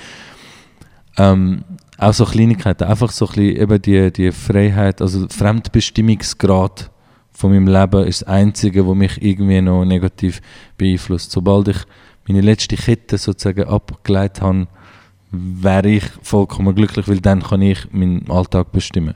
Und wenn, solange du acht Stunden am Tag irgendwo sein musst und für jemand anderen aktiv bist, als für dich selber, dann musst du krampfhaft deine eigene Bestimmung in dieser Tätigkeit suchen und dir selber so Sinn geben in dem, was du machst, wo das habe ich, das habe ich, äh, habe ich lange als Gefühl gehabt und jetzt, jetzt bin ich vollberuflich Komiker mhm. Und habe nicht das Gefühl, dass ich fremdbestimmt bin. Mhm. Und trotzdem habe ich 120 Termine im Jahr und das zum Teil schon zwei Jahre im Voraus, ja. fix. Also ich weiß nicht, ob das jemals ganz kann verschwinden kann. Na klar, aber du machst die Termin. Also es wird für dich gemacht und du hast immer noch dein Vetorecht bei jedem Termin. Mhm. Du weißt aber, es ist äh, Einnahmequelle zum Teil, wo du, wo du halt Sachen musst machen. Aber es ist trotzdem so, wenn es ein Kompromiss ist, dann ist es immer noch die absolut beste Option von diesen freiheitseinschränkenden Sachen, zum sagen, ich mache etwas, was mir gefällt. Das halt in dem Maß, dass es mich ähm, doch einschränkt, also meine, mhm. meine Zeit halt verplant ist. Aber das ist völlig ähm, von dir aus. Das Schöne bei dir finde ich, dass du, dass du, so, eine, äh, dass du so einen gesunden Optimismus und so eine, so eine schöne Euphorie hast auch gegenüber so Sachen. Weil ähm, eben, du machst noch nicht lange Comedy und, und ich muss sagen, du hast, du hast mich persönlich auch wieder ein bisschen beflügelt, weil du so Freude hast an dem. Und, und manchmal, manchmal verliert man sich in dem ganzen Ding drin, wo, wo man sich eben dann auch kurz sich zurückerinnern muss und mit sich selber muss schwätzen vor sechs Jahren. Wo ich das mir, haben müssen sagen, vor sechs Jahren habe ich mal davon geträumt, überhaupt jemals mit einem Soloprogramm aufzutreten. Mhm. Und dann irgendwann bist du auf einmal so mit dem dritten oder was auch immer und bist so, nee, heute sind nur 40 Leute da. Weißt Ja, ja. Und, und, wenn du das dem Typ vor sechs Jahren sagst, sagt er, Alter, wenn ich jemals vor 40 Leuten ein Soloprogramm spiele, weißt du, wie glücklich bin ich? Und, so. Mhm. und, und du, hast, du hast bei mir eben so vor, vor, äh, vor eineinhalb Jahren oder so, hast du das recht gut in mir wieder führen geholt. Ich sage nicht, das ist komplett weg gesehen, aber einfach äh, einmal äh, hast du weiß ich noch, bist du, hast du halt Gage gekriegt. Das war deine erste Gage und es ist nicht einmal eine große mhm. gesehen. Also es, es, es ist ein Nötli gesehen, das kann ich sagen. und, und du hast dich so gefreut. Du hast gefunden, ah, jetzt kriege ich sogar noch Geld, für das ich vorher auftreten ja. bin. Eben. Ja. Und, und das, hat, das hat mir auch mega äh, Freude gemacht, dass man so, dass man so, eine, so eine Euphorie und so, eine, so einen Enthusiasmus gegenüber etwas haben. Ich glaube, das ist fast das Wichtigste ähm, in allem, was man macht. Weil ich, ich, zum Beispiel, ich bin kein Gin-Trinker. Mhm. Ja? Und es gibt 150'000 Gin-Bars mittlerweile. Mhm. Aber, äh, wo wir in, in, in St. Gallen in der einen Bar auftreten ja. sind, wo ja. auch ein Gin-Bar ist, und ich weiß nicht mal mehr, wie er heißt, aber der Typ und dann einfach erklären, warum jetzt der Gin mit dem Tonic und dort und so, hast du gemerkt, der hat nicht eine Gin-Bar, weil äh, macht man jetzt einfach schnell so, sondern der hat eine Gin-Bar, weil das ist eben sie übertriebene, äh, sie ist mega, sie Fußballding? Ja, ja. Und, und dort habe ich es dann mega geil gefunden. Ich muss sagen, du bist eine geile Sicht und du hast auch absolute Euphorie und Enthusiasmus für etwas. Oder? Absolut, absolut. Ich finde einfach, also bei dir ist auch ein bisschen eine andere Ausgangslage wahrscheinlich. Also du bist, dir ist ein bisschen in die Wiege gelegt und so, du, hast, du bist anders aufgewachsen, du hast sehr früh schon können reinschauen in so Sachen und hast ja, sehr früh schon deine ersten Schritte in das gemacht und hast die Versklavung vom, von, den, von den normalen Berufen und so durchgemacht und hast sofort können eben mit, mit deinem eigenen Zeug früh loslegen. Und bei mir ist es halt ein bisschen länger gegangen und es hat sich viel mehr aufgestaut. Und jetzt, wo, wo das kommt, wo du also weißt, ich habe einfach die objektivere Sicht vielleicht ein bisschen auf das, weil ich, ich komme aus einem Background, wo halt ein bisschen so, so büzermässig und so ist und, und, und Akademisierung ist mega wichtig bei uns und so, du musst ein Diplom haben und sonst bist du voll am Arsch und so. All die Sachen, wo halt die, die Weltenregeln, also so die menschengemachten Sachen auf dich so einprassen und, und dich völlig einschränken. Auf einmal bist du in einer anderen Welt und sagst, hey, ich bin vor Leuten gestanden, habe 10 Minuten absurden Scheiß erzählt von irgendwelchen Monobrauen, wo, weißt du, wirklich Sachen, wo, wo die Leute einfach nur unterhalten haben und, und in dem Moment alle zusammen einfach den Moment haben können geniessen und dann komme ich auf die Bühne und das bringt sogar Geld. Also da, da, da, die, Absurdität von dieser Realität hat mich einfach mega fasziniert und das ultra, ultimative Privileg, wo das ist, das dürfen zu machen, das möchte ich nie verlieren. Und das ist halt etwas, wo eben mit der bewussten Herangehensweise, glaube wenn, wenn du reinkommst oder drei, weiß ich nicht, so, so ein bisschen dich reinlebst, so langsam und es passiert einfach, ist eine andere Sache, als wenn du dich mega bewusst musst für den Schritt entscheiden und sagst, okay, das ist jetzt ein neues Leben, eine neue Art vom, vom, vom Unterhalt verdienen. Und dann kannst du dich in dieser neuen Situation auch bewusst positionieren und sagen, was für ein Typ will ich sein in dieser Szene, in dieser neuen Umgebung, wo ich mich befinde. Und dort habe ich mir einfach von Anfang an gesagt, auch wenn nur drei Leute kommen, es sind drei verdammte Leute, die anhocken und dir zuhören. Du kannst am Bahnhof so viel Absolut. reden, wie du willst, kein Mensch lässt dir zu. Und wenn dann jemand wirklich sogar Tickets kauft und anhockt und vor dir steht, dann wer bin ich zum sagen, oh mein Gott, es sind nur drei Leute. Ja, ja. Und wenn ich dann das höre, weißt du, so eine Mixshow und dann hörst du der oder der kommt und sagt, ja, heute wird voll scheiße. Und dann sage ich, ja, für dich wird es voll beschissen wahrscheinlich. Gib ihm recht. Aber für mich wird es cool, weil ich komme und schaue diesen Leuten in die Augen und sage, hey, wir sind da. Alles andere ist scheißegal, ob jetzt hinter euch noch 50 andere Leute hocken oder nicht. Das ist jetzt der Moment und den genießen wir jetzt zusammen. Und ich biete genau das, was ihr auch bekommen würdet, wenn jetzt 100'000 Leute da wären. Weil das ist ja dann eben wieder das Ego-Zeug. Und das habe ich mir einfach bewusst klar gemacht. Und ich glaube, wenn du dir deine Rolle bewusst aussuchst, dann bist du viel halt, ähm, ja, so, so viel, du hast dann so wie ähm, Guidelines, um, um Ja. dich daran halten. Ja, und verli verlier das nie. Weil das ist, das ist wahrscheinlich genau der Grund, gewesen, warum es bei mir mal, es ist nicht lang, gewesen, es sind zwei Monate gewesen oder so, ja, aber wo es bei mir mal so ein kleines Zwischentief gegeben hat, weil man, man ist ja meistens dann schon drin, wenn man wieder mal drumherum schaut. Oder? Außer man hat sich das alles sehr bewusst mal gesagt. Und ich habe das sehr bewusst schon mit 16 gesagt. Ja. Aber weil so viel und immer nur in kleinen Schritten passiert, ist man dann auf einmal eben in so, in so, einem, in so einem ganz kleinen Rattenschwanz, wo man eben so findet, wieso sind jetzt nicht mehr Leute da als letztes Mal, wo ich da gespielt habe? Das kann doch nicht sein. Weißt? Da müssten doch jetzt mehr da Ja, sein. ja. Und, und irgendwie, wenn das zwei, dreimal passiert, und dann hast du vielleicht noch einen Auftritt, wo ich gerade, einmal habe ich in, in Luzern gespielt und Marco Rima ist schauen. Und die erste Hälfte ist tot gesehen, wirklich. Und ich hab so. Ja. Weißt, und, und, und die zweite Hälfte ist dann eigentlich gar nicht so schlecht gesehen. Und, und der Danny, mein Manager, hat dann auch gesagt, hey, Luke, ich sehe das Positive, du hast, jetzt, du hast sie noch gekriegt. Ja? Vor einem Jahr noch nie oder vor zwei oder was auch immer. Und, so, oder? und ich habe eigentlich gedacht, so, hey, nein, Marco Rima sitzt da und ich kacke da so ab bla bla bla. Oder? Und das lange dann so zwei, drei Sachen in so einem Monat und dann bist du auf einmal drin. Und irgendwann schaust du um und, und findest so, aha, aber warte mal, meine Idee ist ja eigentlich schon mal eine andere gesehen.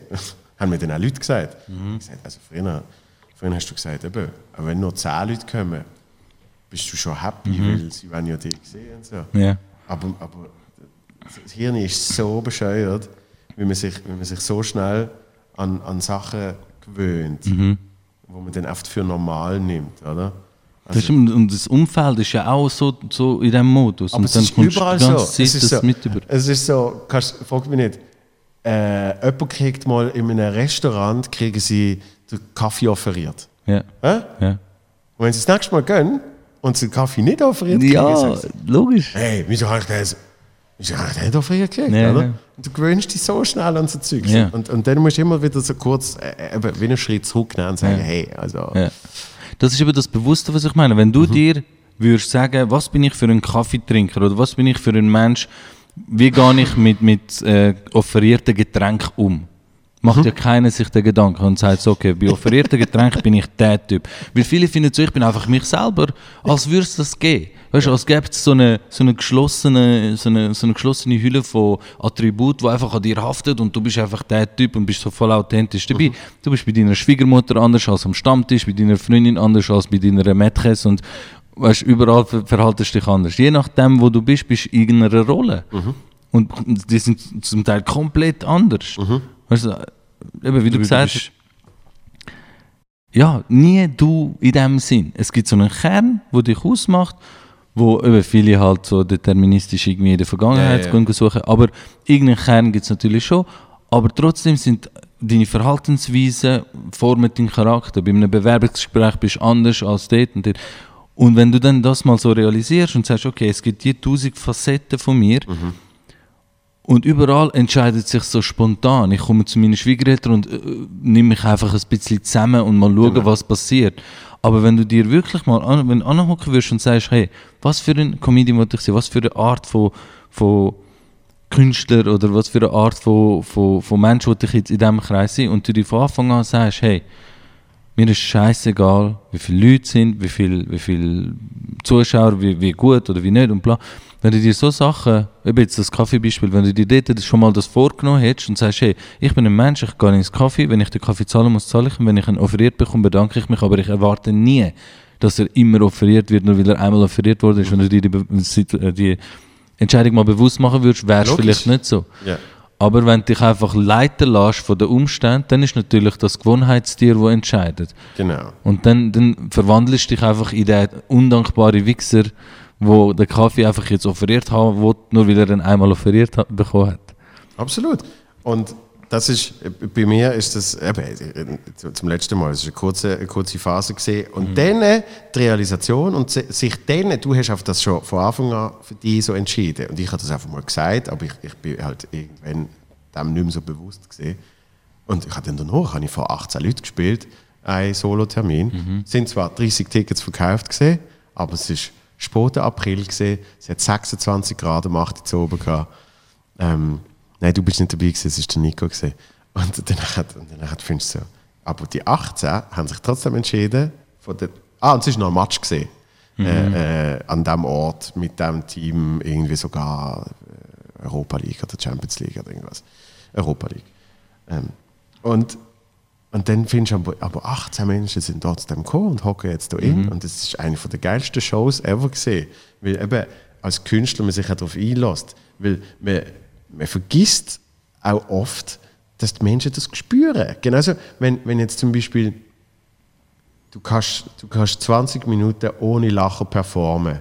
Wenn du das mit einem Selbstvertrauen machst und, und mit, mit einer Sympathie und einem Charme, dann stört es die Leute nicht einmal so. Dann sagen sie nachher, ja, das ist jetzt nicht so lustig gesehen und es hat mir nicht so gefallen, aber du, easy.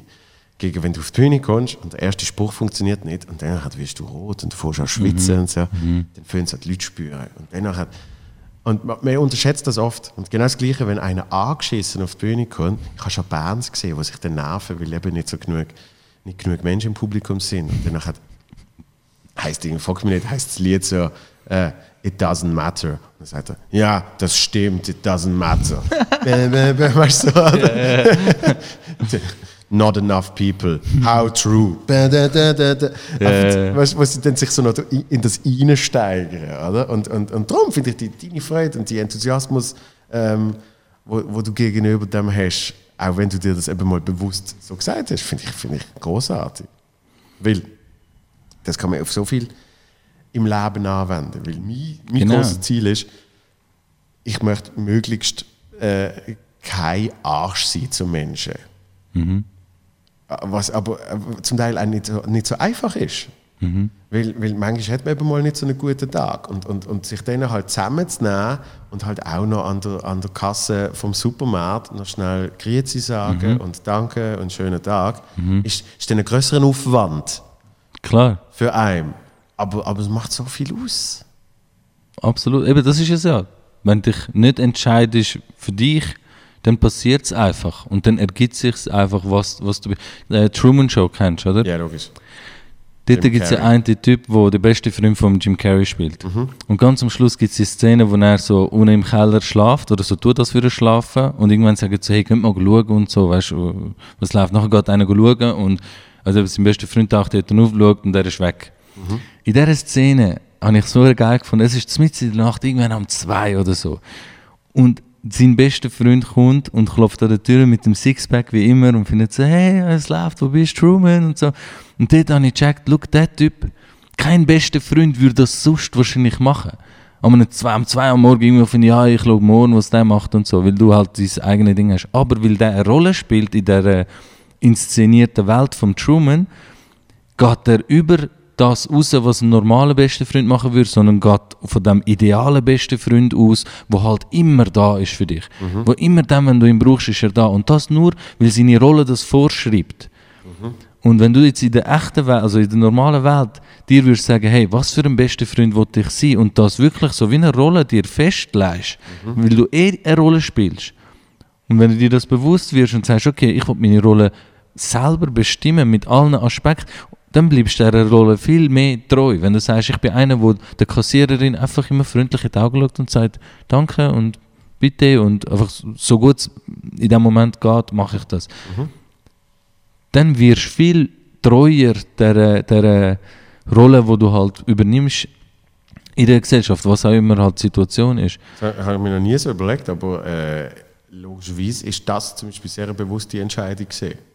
Dass man irgendwann einfach äh, findet, ach, eben, ich probiere im, im, im Umgang, im, im normalen Umgang mit Mitmenschen, probiere ich möglichst nett zu sein. Und äh, es, es, es gibt aber, für mich zumindest, gibt es dann auch ein bisschen einen Druck, wo man sich selber aufsetzt aufgrund von dem. Man darf sich nicht zum absoluten Gutmensch machen. Du musst schon Nein, deine, ich sage nicht zum absoluten guten Mensch, aber es gibt dann so kleine Zwischensequenzen, weißt du, wo ich irgendwie, dann ist noch jemand drin rum und dann sage ich mal so, so, so schnell so, äh, wenn irgendjemand sagt, äh, komm, das machen wir so, dass ich dann irgendwie sage, warum sollst du das so machen, das ist doch blöd. Weißt du so, oder? Und dann mhm. findest du, oh nein, aber die Person findet jetzt vielleicht, dass ich ein Arsch bin. Und, weißt du, und ich, ich, ich, ich, bin, ich bin geboren mit schlechtem Gewissen. Wirklich. Also, mein Vater und meine Mutter haben mir das, haben mir das genetisch, glaube dreifach übergeben, über beide Familienstämme. Das einfach, ich habe, ich habe, ohne Scheiß, ich habe zum Teil habe ich schlechtes Gewissen ab Sachen, wo ich sechs gesehen bin. Wo ich, wo ich mal, wo ich mal im einen Mensch aus meinem Umfeld, habe ich ein Spielzeug, so eine, so eine Ninja Turtle oder irgend sowas, so angeworfen. Ja. Ich habe bis heute schlechtes Gewissen wegen dem. Weil die Ja. Person dann gegangen ist, gefunden hat, ja, dann halt nicht, wenn du es so tust und so. Ja. Oder? Und Weißt, und das ist so, das tut sich dann weiterziehen, wo ich dann zum Teil auch in meinem normalen Leben habe ich zum Teil ein bisschen Problem, weil Menschen dann probieren Rücksicht zu nehmen, weil sie denken, oh nein, wenn ich das jetzt ihm so sage, Mhm. schlechtes Gewissen. und, und das zieht sich dann durch so Sachen weiter. Oder? Und dort wird es dann zum Teil ein bisschen schwierig, weil das kannst du, wie will ich sagen, das kannst du dir nicht als Rolle definieren. Nein, klar, wenn du wenn du es auf, aufs, äh, auf die Wahrnehmung oder aufs Empfinden von anderen beziehst, dann ist es wieder eben außerhalb von deiner Kontrolle, wie jemand das empfindet. Darum geht es wirklich auch dort darum, ähm, was du dir selber sagst. Also wenn, wenn du sagst, hey, ich bin einfach der, der ehrlich seine Meinung sagt, oder wenn irgendetwas nicht unrecht ist oder irgendetwas passiert, dann muss ich das aussprechen. Oder du sagst, weißt du was, ich bin da mehr so der Zuschauer, ich lasse das einfach passieren dann wirst du dir immer treu sein und nie ein schlechtes Gewissen müssen haben.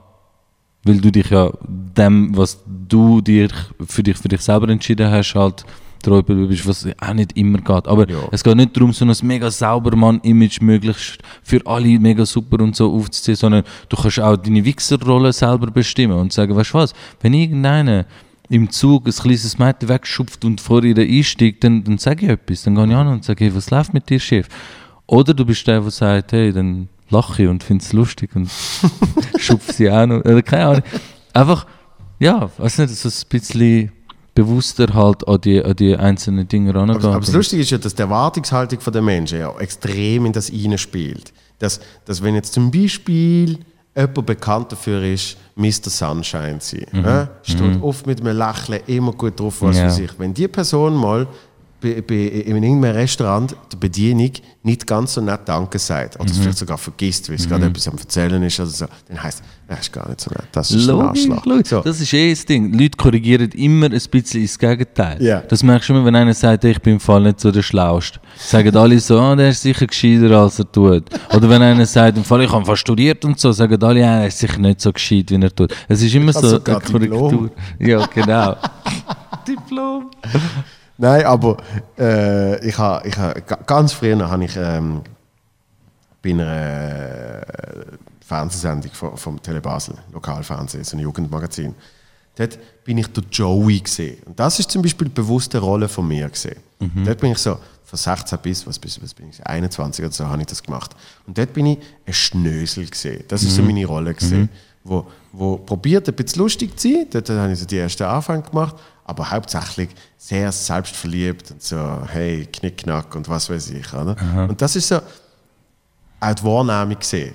Und das ist für mich privat, glaube die befreiendste Zeit ever gesehen.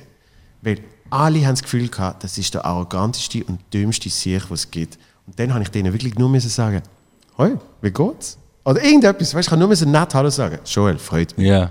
Und du hast immer gerade gemerkt, wie die ganze Energie shiftet. Ja. Wie die auf einmal so, ich glaube, der ist, der ist ganz okay. Das ist einfach krass. Dann, dann öffnet sich auf einmal so ein, oh, der ist im Fall Ja. gar nicht so Ja. ein Wichser, wie man denkt. Genau. Und das und, und, jetzt, und jetzt habe ich eher das Gegenteil. Jetzt höre ich zum Teil so äh, irgendwelche erfundenen Geschichten von, äh, ja, dann hast du mal das und das und dann bist du dort, dann bist du ein Arsch gesehen. Was? Und wahrscheinlich, weißt du, nicht einmal überhaupt, überhaupt nicht bewusst, sondern ich, ich habe zum Teil schon äh, Menschen drei, vier Mal nach dem Namen gefragt oder mich auch schon zweimal vorgestellt und so. Das mache ich überhaupt nicht aus einer bösen Absicht. Hingegen, wenn du aus einer bösen Absicht extra Arsch bist und Ja. dann noch nett bist, Ja. heisst es, ja, das ist schon. Ja, logisch vergisst du immer meinen Namen. stimmt, Aber eigentlich ist er mega nett.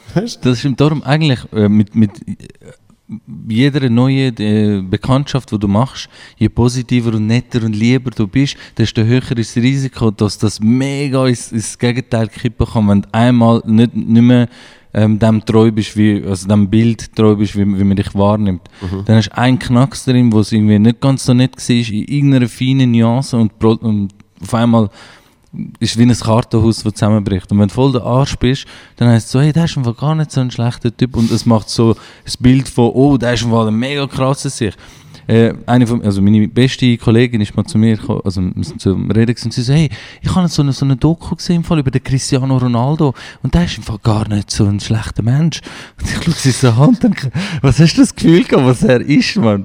Nur weil er selbstbewusst auf dem Fußballfeld ist und sich nichts, sagt, äh, nichts sagen lässt von niemandem und einfach so seine Nummer eins, se- äh, seinen Nummer eins Platz versucht, so gut wie möglich halt äh, zu, äh, ja, halt, zu, äh, zu dominieren oder, oder, oder halt zu behalten. Das heißt, das, das, kein Mensch ist nur so. Du kannst den schlimmsten Diktator nehmen, der hat in seinem Privatleben auch Leute, die er mit Liebe begegnet und ihnen nicht zu ihnen ist. Und so. Es gibt das reine Böse eh nicht und subjektiv böse ist sowieso niemand. Es, hat- es hat ja mal eine Diskussion gegeben, ob man soll, äh, Aufnahmen vom Hitler, wo er lacht, Mhm. ähm, also nicht verbrennen, ich weiß nicht, was wir genau mit denen gemacht haben, Aber verbieten und nicht nicht, veröffentlichen ja. quasi, weil es ihn menschlich darstellt. Ja. Er ist der kontroverseste Typ, was es überhaupt gibt. Wir haben in der Geschichts-, Im Geschichtsunterricht habe ich immer so den Unterton vom, vom Lehrer gespürt, wenn es um den Zweiten Weltkrieg und Hitler und so gegangen ist, von wegen, ja, er ist, also weißt du, für den, der Goebbels ist ja sein Marketing, also sein, sein Propagandatyp gewesen und der hat das für ihn gemacht der hat das für ihn gemacht, der ist aber gar nicht so, so, so weißt du, der ist ja gar nicht. Aber gleichzeitig ihm die ganze Schuld geben für alles Negative, was passiert. So entweder der Typ ist der Mastermind vom ganzen Shit und hat wirklich alles zu verantworten, aber dann ist er auch auf eine Art genial. Also so seinen Plan hat er mega krass können umsetzen von Zero to Ja, sicher. viel. Also weißt du, so, er hat es einfach mit einer mega krassen Effizienz können umsetzen. Und dann hat er halt, dann musst du ihm das auch zusprechen, dass er irgendeine Fähigkeit hat, ob es jetzt nur seine Rhetorik ist oder was auch immer. Oder er ist ein Vollidiot, der einfach die Marionette war von anderen Leuten, aber dann kannst du ihm auch nicht die Schuld geben von dem, was die Fädenzieher mit ihm gemacht haben. Das ist so das. Ist so das. Du, du kannst nicht jemandem komplett ein, ein, so, einen, so eine Schablone geben oder so eine, so eine, so eine Schublade geben und finden, alles ist jetzt nur dort drin. Es ist, es ist immer es ist ein riesiges Spektrum. Man. Es ist, niemand ist, ist ja, niemand ist nur etwas. Nein, logisch. Logisch nicht. Das ist dann immer wieder lustig, wenn du hörst, wie... Aber, aber es, es, es, es vereinfacht für den Menschen natürlich extrem viel. Natürlich. Schublade Wenn's- denken ist, Ja. ist das Bequemste, was du machen, machen kannst. Du ziehst eine Grenze und sagst, alle da einen sind Arschlöcher, alle da einen sind gut. Und das wär's. Aber das ist ja der Trugschluss von allen Leuten, die eben in diesen, in diesen Schubladen oder politisch links-rechts denken. Stell dir mal vor, es gäbe nur noch SP. Der Traum von der SP wäre alles nur noch eine Partei. Meinst du, es würde sich nicht wieder spalten und innen dran gibt es dann ein paar, die diese Tendenz haben und die Tendenz und dann hast du wieder links, Immer. rechts. Aber das ist, das ist ja immer, sobald eine Gruppierung von Menschen aufeinander kommt. Das ist eigentlich immer so. Wenn es einen gemeinsamen äußeren Feind gibt, sind sie zusammen, aber wenn es nur noch sie sind, gibt es wieder Spaltung innerhalb. Ideologie. Ideologie ist immer das Gleiche, egal in welche Richtung. Und ich will, da gar nicht irgendwie eine Partei ergreifen für irgendeine. Aber, Ja, voll. aber, aber du kannst eigentlich so gut wie jede Ideologie nehmen und du wirst irgendetwas Gutes drin finden, bis das dann eben Das Einzige eine ist. gewisse Größe erreicht, wo es dann eben nicht mehr funktioniert. Ja. So, und das, Ja, das, das wirst immer, und, und, du kannst, und ich denke immer so, in meinem, in meinem Kopf denke ich immer an so ein Basic-Bild, wie einfach drei Menschen auf einem Bauernhof leben. Mhm. So, und, und die alle die gleiche Ideologie haben. Und dann kommt der vierte dazu und dann Mhm. der fünfte dazu. Und irgendwann sind es 15 Menschen und dann hat einfach jemand hat ein bisschen eine andere Idee. Mhm. Dann hat es zuerst nur die Person und dann war es zwei. Hast du mal Dings gesehen? Ähm, ich habe nie ein Buch gelesen, sondern ich habe nur den Film geschaut. Äh, The Mist. Ja, ja, sicher. Jetzt habe ich mir auf die Zunge gebissen, während ich «St» gesagt habe. Stephen King-Verfilmung, der Mist. Ja, ja. Und dort äh, ist ja eigentlich, sind alle grundsätzlich in der gleichen Situation. Es ist der komische Nebel, Mhm. äh, wo niemand weiß, was dahinter ist. Und sie sind alle in einem kleinen Supermarkt gefangen. Ja. Oder? ja. Und dort ist zuerst auch, oh, wir haben alle das gleiche Problem, da ist der Nebel, wir müssen jetzt hier bleiben. Mhm. Und mit der Zeit, äh, in dem Fall ist es jetzt etwas Religiöses gesehen, aber das hat irgendetwas können sein, Mhm. tut sich so die eine so ein bisschen abspalten und wird so die große A- äh, so Sekte äh, A-Viererin. Wo ja, sie macht so einen auf, äh, es ist eine Plage jetzt, wo Genau. göttliche Strafe und so. Und, und dann äh, ist so ein kleiner Teil, der sich ihren anschließt. Oder? Und auf einmal hast du einfach zwei Lager. Mhm. Ja. Das ist nicht mehr anders. Es Ja. ist völlig egal, dass die irgendwie vorher noch befreundet gesehen sind und dass die Ja. Mhm. irgendwie Arbeitskollegen oder was auch immer die dann gesehen sind. Und, und so heftig, dass dann natürlich auch in dem Film, so wie es erzählt wird, ähm, dass du dann natürlich auch mit der Zeit äh, als Zuschauer ganz klar Partei ergreifst, weil Mhm. das wird ja eh noch gern gemacht in einem Film. Und das ist so gesehen, dass wir sind in einem, in einem kleinen Kino gesehen. Mhm. Und dann nachher irgendwann ähm, kommt die Szene, jetzt tun wir halt schnell, Achtung, Spoiler, 15 Sekunden spulen, wenn man es nicht will hören. Irgendwann wird der in den Bauch geschossen und dann steht ein im Kino auf und schreit, und jetzt schießt er noch in Grenz. Und dann nachher macht der Typ im Film das und dann hat das ganze Ah. Kino geklatscht. Und dann habe ich so gedacht, das ist genauso gefährlich, was jetzt hier passiert. Natürlich, dass natürlich. Auch einfach so Partei ergriffen wird. Natürlich, alles, was radikalisiert ist, ist am Schluss. Und das ist aber so ein bisschen, was ich, was ich, was ich schade finde heutzutage, dass es wirklich immer nur noch entweder oder ist. Es gibt, es gibt, es gibt wenig Raum noch, zum, zum mal etwas einfach zu besprechen. Ich habe ich ha zum Teil habe ich mit, mit Menschen schon können Gespräche führen, wo die nachher gesagt haben, ja, weißt du noch, wo wir dort so gestritten haben? Ich, ich habe das als Diskussion empfunden. Einfach weil wir auf einmal nicht einer Meinung sind, heißt das ja nicht, dass wir äh, gestritten haben. Nein, das ist, es- das ist jetzt das einzige Schöne an, an, an Kommunikation, dass man, dass man gemeinsam kann, also so dialektisch sozusagen, ich habe eine, eine Position, du hast die andere Position und dann geht es hin und her und dann kommen wir aber zusammen an einen neuen Punkt. Entweder sage ich am Schluss, ah krass, weißt du, so, mach einen Schritt dir entgegen. Darum hasse ich so Arena und so, ich kann das nicht schauen. Das, das ist ja sehr anstrengend. Die kommen einfach mit ihrem Standpunkt Ja, ja. und tun einfach mein, mein, mein, mein, mein Standpunkt, der andere kommt mit seinem, seinem, seinem Standpunkt und am Schluss laufen sie genauso getrennt wieder raus von dort. Dabei würde es ja darum gehen, mal einen Schritt entgegen machen, mal ein Verständnis zeigen und dann mal. Es macht überhaupt keinen Sinn, dass Leute kommen und einfach ihr Zeug reinplärren, dass die Mhm. außerhalb, wo sich entweder eh schon zu, ein, ein, zu einer Seite zugehörig fühlen, halt so mm, zujubeln und, und am Schluss genau gleich, am gleichen Ort sind wie vorher. Aber das Problem ist, also bei mir ist das zumindest so gesehen, mir ist das sogar in der Schule mal so gelehrt worden. Wir haben mal, wir haben mal ich glaube, es ist Deutsch gesehen, ich weiß nicht mal mehr wo. Aber wir haben mal eine Stunde gehabt, wo, wo es darum gegangen ist, dass man jetzt wie eine politische Diskussion muss führen muss. Und dann ist auch in zwei Lager gespalten worden und man hat den gleichen Artikel genommen. Es ist, es ist eine spannende Übung gesehen. Und zwar ist es darum gegangen, sollen mittlerweile schon, oh ja, ähm, sollen Telefonkabinen abgeschafft werden? ja Also so, so? Debattierclub-mäßig. Genau. Ja. Und dann hat es auf zwei Lager gegeben und man musste sagen, äh, also dann ist entschieden worden für einen, du bist jetzt äh, für Telefonkabinen und du bist Ja. gegen Telefonkabinen. Ja. Und ich weiß nicht mal mehr, welche Seite ich nehmen. Mhm. Ich weiß noch, dass ich, dass ich die Diskussion zerstört habe. Wirklich mega gut gesehen bin, weil man hat den Artikel lesen und müssen den Vorteil. Und Mhm. dann habe ich auf die Person bombardiert mit diesen Argumenten. Und dann hat es geheißen, ja, haben sie gesehen, der Joel ist besser gesehen.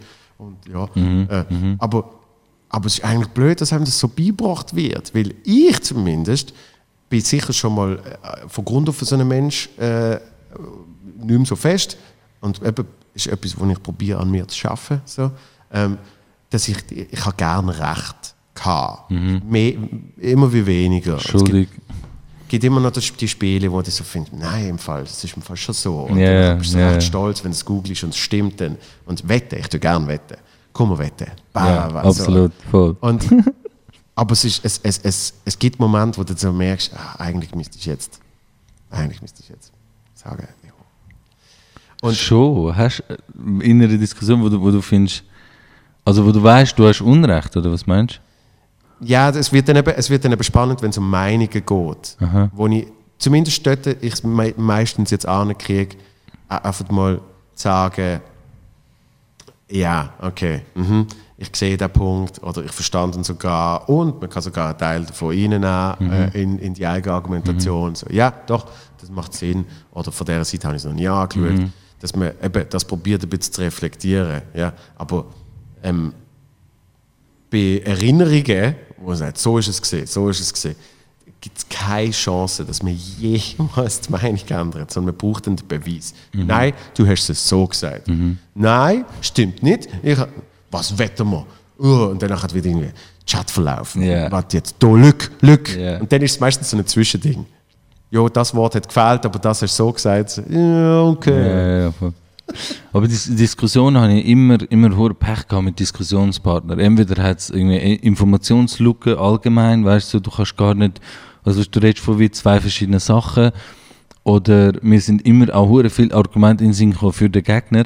Und dann habe ich immer das so gesagt, ja, schau, ich verstehe, schau, du könntest noch das sagen und das und das, aber ich habe auch schon Gegenargumente. Und ich bin immer so am Warten. Es ist wie so ein Schachspieler, der sagt, Arena, äh, warte. Arena mit dir selber machen. Ja, So. ja, voll. Aber das ist jetzt zum Beispiel eine Interviewtechnik, dass du äh, äh, eine Frage stellst äh, und dir schon alle 37 Möglichkeiten ausdenkst, die als Antwort könnten kommen, damit du dann auf das wieder kannst kommen, etc. etc. Aber in Diskussionen macht das, macht, macht das automatisch. ja, ja. Also wenn ich etwas, du wenn bist, ich etwas du bist einer frage, intelligenteren Menschen, die ich kenne. ja, das, das ist jetzt einfach etwas, wo ich vielleicht geübter drin bin oder so. Also ich will jetzt nicht auf die Intelligenz jetzt.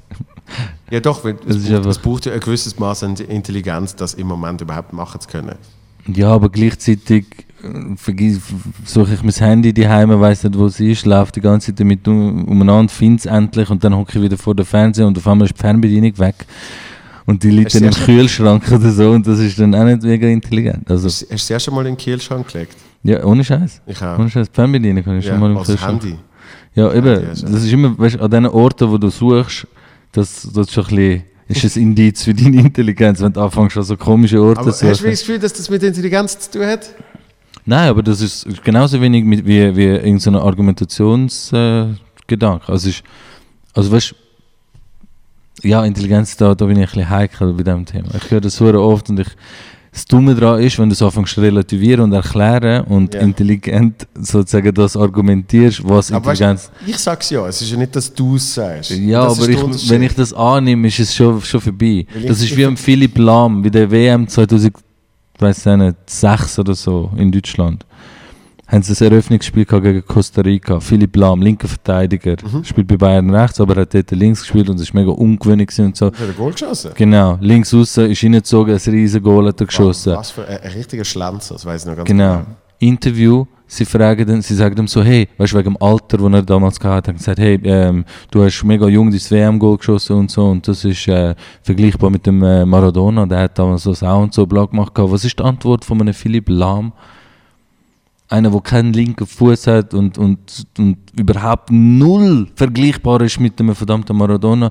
Ja, ist natürlich schon eine grosse Ehre, der Vergleich und so. Und da fühle ich mich, ich fresse, Mann. Du musst dort sagen und sagen, sind ihr alle voll, weißt du, so, irgendwie, ich kann nicht behindert sagen, das ist immer so das Ding. Aber ich meine es wirklich so, also sind ihr alle voll behindert, dass ihr mich jetzt mit einem Maradona vergleicht, nur weil ich ein Goal geschossen habe und ein bisschen im ähnlichen Alter bin. Das sind so Sachen.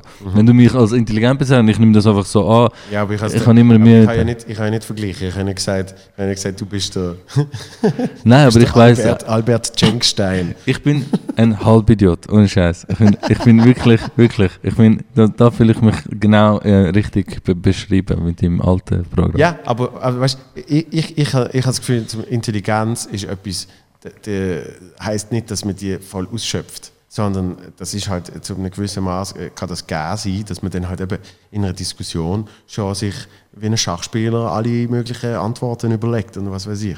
Und, und dann gibt es andere, ähm, das Potenzial von der Intelligenz nicht ausschöpfen. Und ich finde, es ist, es ist natürlich eine sehr pauschale Behauptung, wenn ich sage, du bist intelligent. Ja, und ich bin auch mega schlecht allgemein im Kompliment an. Ich muss immer relativieren und immer finden, aber nein, ja, ist schon easy und so.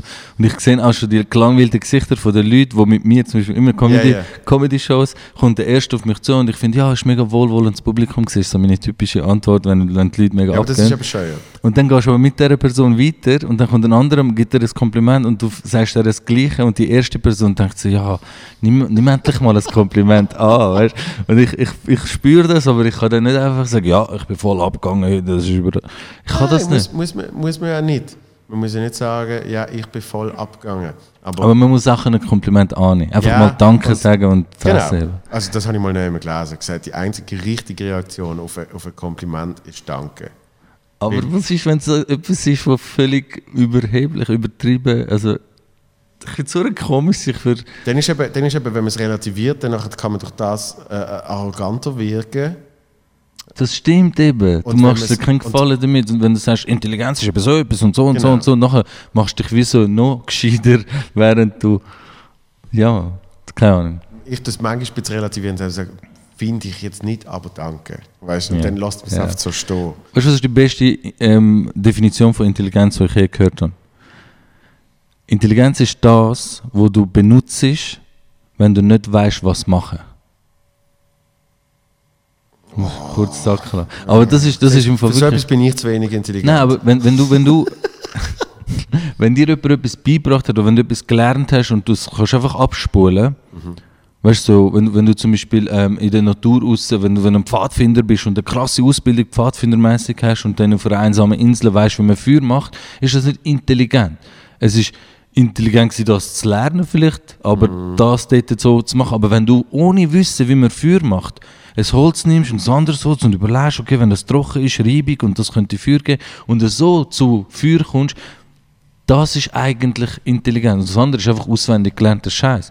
Vor allem, wenn es nur mit Reden ist, dann bin ich sowieso allergisch drauf. Leute, die gescheites Zeug erzählen, werden als intelligent bezeichnet. Dabei könnte ich irgendein ein Diktiergerät nehmen und mein gesamtes Wissen dort rein brabbeln und Aber das, aber das merkt man doch. Man merkt ja dann irgendwann, wenn äh, Menschen ähm, zwar intelligent schwätzen, aber dann eben nicht können interagieren. Unter Umständen merkt man das. Aber es wird sofort damit assoziiert, dass wenn jemand ein bisschen etwas erzählt, dass es gerade so ist dabei, könntest du eben etwas aufnehmen und das Diktiergerät sagt jetzt Ja, genau ja. das Gleiche, was du gesagt hast, es macht es ja nicht intelligent wegen dem. Ich bin, ich bin mega happy gesehen, als ich den Begriff emotionale Intelligenz Ja. kennengelernt habe. Weil dort, dort würde ich mich äh, rein tun. Wenn mir das jemand sagt, dann sage ich nicht, oh ja, hm, bin mir nicht sicher und so weiter und so fort. Ich empfinde mich nicht als wahnsinnig intelligent, ne, aber emotional intelligent und das ist eigentlich auch noch ein bisschen so ein eher äh, äh, äh, ein Gespür Ja, für ja, Menschen so und Situationen. Empathie, Genau. Sozialkompetenz und so, Ja. ja voll. Dort, dort habe ich das Gefühl, ja, dort, dort bin ich wahrscheinlich äh, an einem anderen Punkt als andere Menschen wieder. So. Ich bin ein Zeit besessen von so IQ-Tests. Ich habe jeden Scheiß machen, sogar 300 Schutz mal gezahlt für so einen Test, einfach zum schauen, Und was, was, was hast du für ein passiert. Ergebnis gehabt? Ich glaube, das Beste ist irgendwie 121 oder so gewesen. Das Höchste, was ich Das ist je nicht mal so hoch. Das ist nicht. Das ist schon überdurchschnittlich. Aber es ist, es ist, es ist Weißt das ist 20% höher als der Durchschnitt, würde ich ja, sagen. ja. Und dann habe ich mal die Formel von dem irgendwann gesehen und es ist völlig, völlig absurd. Du hast einfach so eine Punktzahl, wo in dem, in, de- im, je nach deinem Alter müsstest ungefähr erreichen Ja. und dann zählst du das irgendwie durch 0 mal bla und äh, durch 100 mal irgendetwas. Dann hast du einfach so eine Prozentzahl eigentlich, äh, wo abweicht von dem 100 wäre genau deinem Alter, äh, deinem Alter entsprechend ja. und drüber bist halt so wie f- weiter als, als So Gleichaltrige. wie ein BMI. Ja, genau das. Das sagt nichts über deine Fitness aus, was, was für ein BMI du hast. Du kannst ein mega Kastenschwinger sein und hast ein BMI von 150 oder so. Nein, aber das ist. Und, und vor allem der Test, wenn du, wenn du viel so Tests machst, wirst du gut in dem. Ich habe logisch. angefangen, die, Hure, die, die, die Würfel da Eben, zu checken und, und gemerkt, Ja. ah, okay, das wird fü- weiterführend und bla. Und habe recht so ein bisschen komplexere Dinge angefangen zu lösen von denen. Und bin ich jetzt gescheiter geworden wegen dem? Weißt du, ich meine? Jetzt habe ich Ja. von, von 80 auf 120 mich aufgearbeitet und was ist jetzt? Bin ich jetzt richtig Einstein am, am mich entwickeln? Voll nicht. Mhm. Dann habe ich das ganz gelernt. Über all das ganze Intelligenzthema ist völlig Ja. schwach. Aber, aber ich finde es etwas anderes, wenn jetzt, wenn jetzt bei einem Auftritt jemand, jemand findet, äh, du bist gut gesehen. Dann, dann sollte es ja schon plus minus das ist mehr Bescheidenheit. Das Eben, ist das dann Problem. sollte es schon plus ja. minus deckungsgleich sein. Weil ich finde, Ja, ja. genauso wie man, wie man zum Beispiel sich entscheidet, kein, frag mich nicht, es gibt so Menschen, die sagen, ich, ich lese keine Kommentare online. Ja. Okay. Du hast so äh, auf meinen sozialen Medien und so. Ah, ja, ja. Und, und dann verstand ich es auch, weil dann darfst du eigentlich ni- nichts Negatives annehmen und dann darfst du eigentlich auch nichts Positives Mhm. Ja, annehmen, ja. sozusagen. Und, und beim Auftreten ist es genau das Gleiche. Wenn du, wenn du äh, äh, ich sage jetzt, ein guter Komiker bist, oder zumindest die richtige Denkweise hast, um ein Mhm. guter Komiker zu sein, ja, dann machst du einen Auftritt von dir abhängig. Und sagst, ähm, wenn ich nicht gut bin, was habe ich falsch gemacht, wo kann ich mich verbessern. Mhm. Dann kannst du aber nicht, wenn du gut gesehen bist, es aufs Publikum abwälzen. Nein, nein, nein, logisch nicht. Ich finde, das ist auch ein Werk, das beurteilt wird. Mhm. Und, und bei, einem, bei einem erschaffenen Werk, ob es jetzt äh, also weißt, etwas, etwas Gestalterisches ist oder ob du etwas performst, dann kann man das schon auch besser beurteilen. Dann, dann gibt es gewisse Faktoren oder gewisse ähm, Parameter, wo halt, äh, an denen man das misst. Und dann kannst du auch sagen, es ist ein guter Auftritt, es ist ein schlechter Auftritt und auch du spürst das. Aber bei eben Personen, die als gesamthaft irgendwie so bezeichnet werden, das ist dann, das ist dann so ein bisschen. Das ist, glaube äh, das sind so zwei, zwei Sachen. Das eine bin ich voll allergisch drauf, wenn man so jemand ganzheitlich versucht, irgendwo intelligent oder irgendwie Ja. sonst etwas zu finden. Also und bei der dann Auftritt habe ich entschuldige ich mich, dass ich die intelligent nein, nein, klinge. eben, eben, das ist eben, das ist dann fast, das ist dann Arroganz von, von dem, was es nicht annimmt und das ist auch Darum habe ich scheiße. eben mal gelesen, der Danke bei Kompliment das einzig Richtige ist, was man kann machen kann. Wenn es halbwegs äh, nachvollziehbares Kompliment ist. Klar, logischerweise, eben, wenn man nicht der Meinung ist. Ja, wenn jetzt dir einer sagt, hey, du hast schon Modelkörper oder so, wenn mir das jetzt einer würde sagen, würde ich sagen, ja eh, Mann. Schau voll. Model. Logisch. Ja. war's so. Ja. Und auch darauf an, vielleicht habe ich, vielleicht habe ich Model-Hand. Plus Size, ja. voll. Ja, genau. Ähm, ich habe gemerkt, dass wir schon über eineinhalb Stunden schwätzen. Ja. Und äh, ich, ich weiß nicht, wie viele Menschen das jetzt äh, spannend gefunden haben. Sternstunde Altsam. Philosophie. Ja, aber, aber also, ich habe es sehr schön gefunden. Und wir müssen es äh, bald wiederholen, damit wir auch noch äh, etwas Lustiges erzählt haben. Ja, voll. Aber, aber äh, für, für das Thema vom Podcast ist das jetzt wahrscheinlich, ist das jetzt wahrscheinlich so etwas vom Diebsten, wo man kann gehen kann. Mhm. Dass man wirklich eben das viel gut äh, mal seziert hat. Und gerade bei dir ist das eben ein spannendes Thema aufgrund von, äh, wie du, wie du die Welt anschaust und wie du, wie du die in dieser Welt bewegst. Weil, ich sage jetzt mal so, ich sage nicht, du bist intelligent, sondern ich sage, du hast dir zwei, drei Gedanken mehr gemacht als andere Menschen zu diesem Thema. Danke. Yes!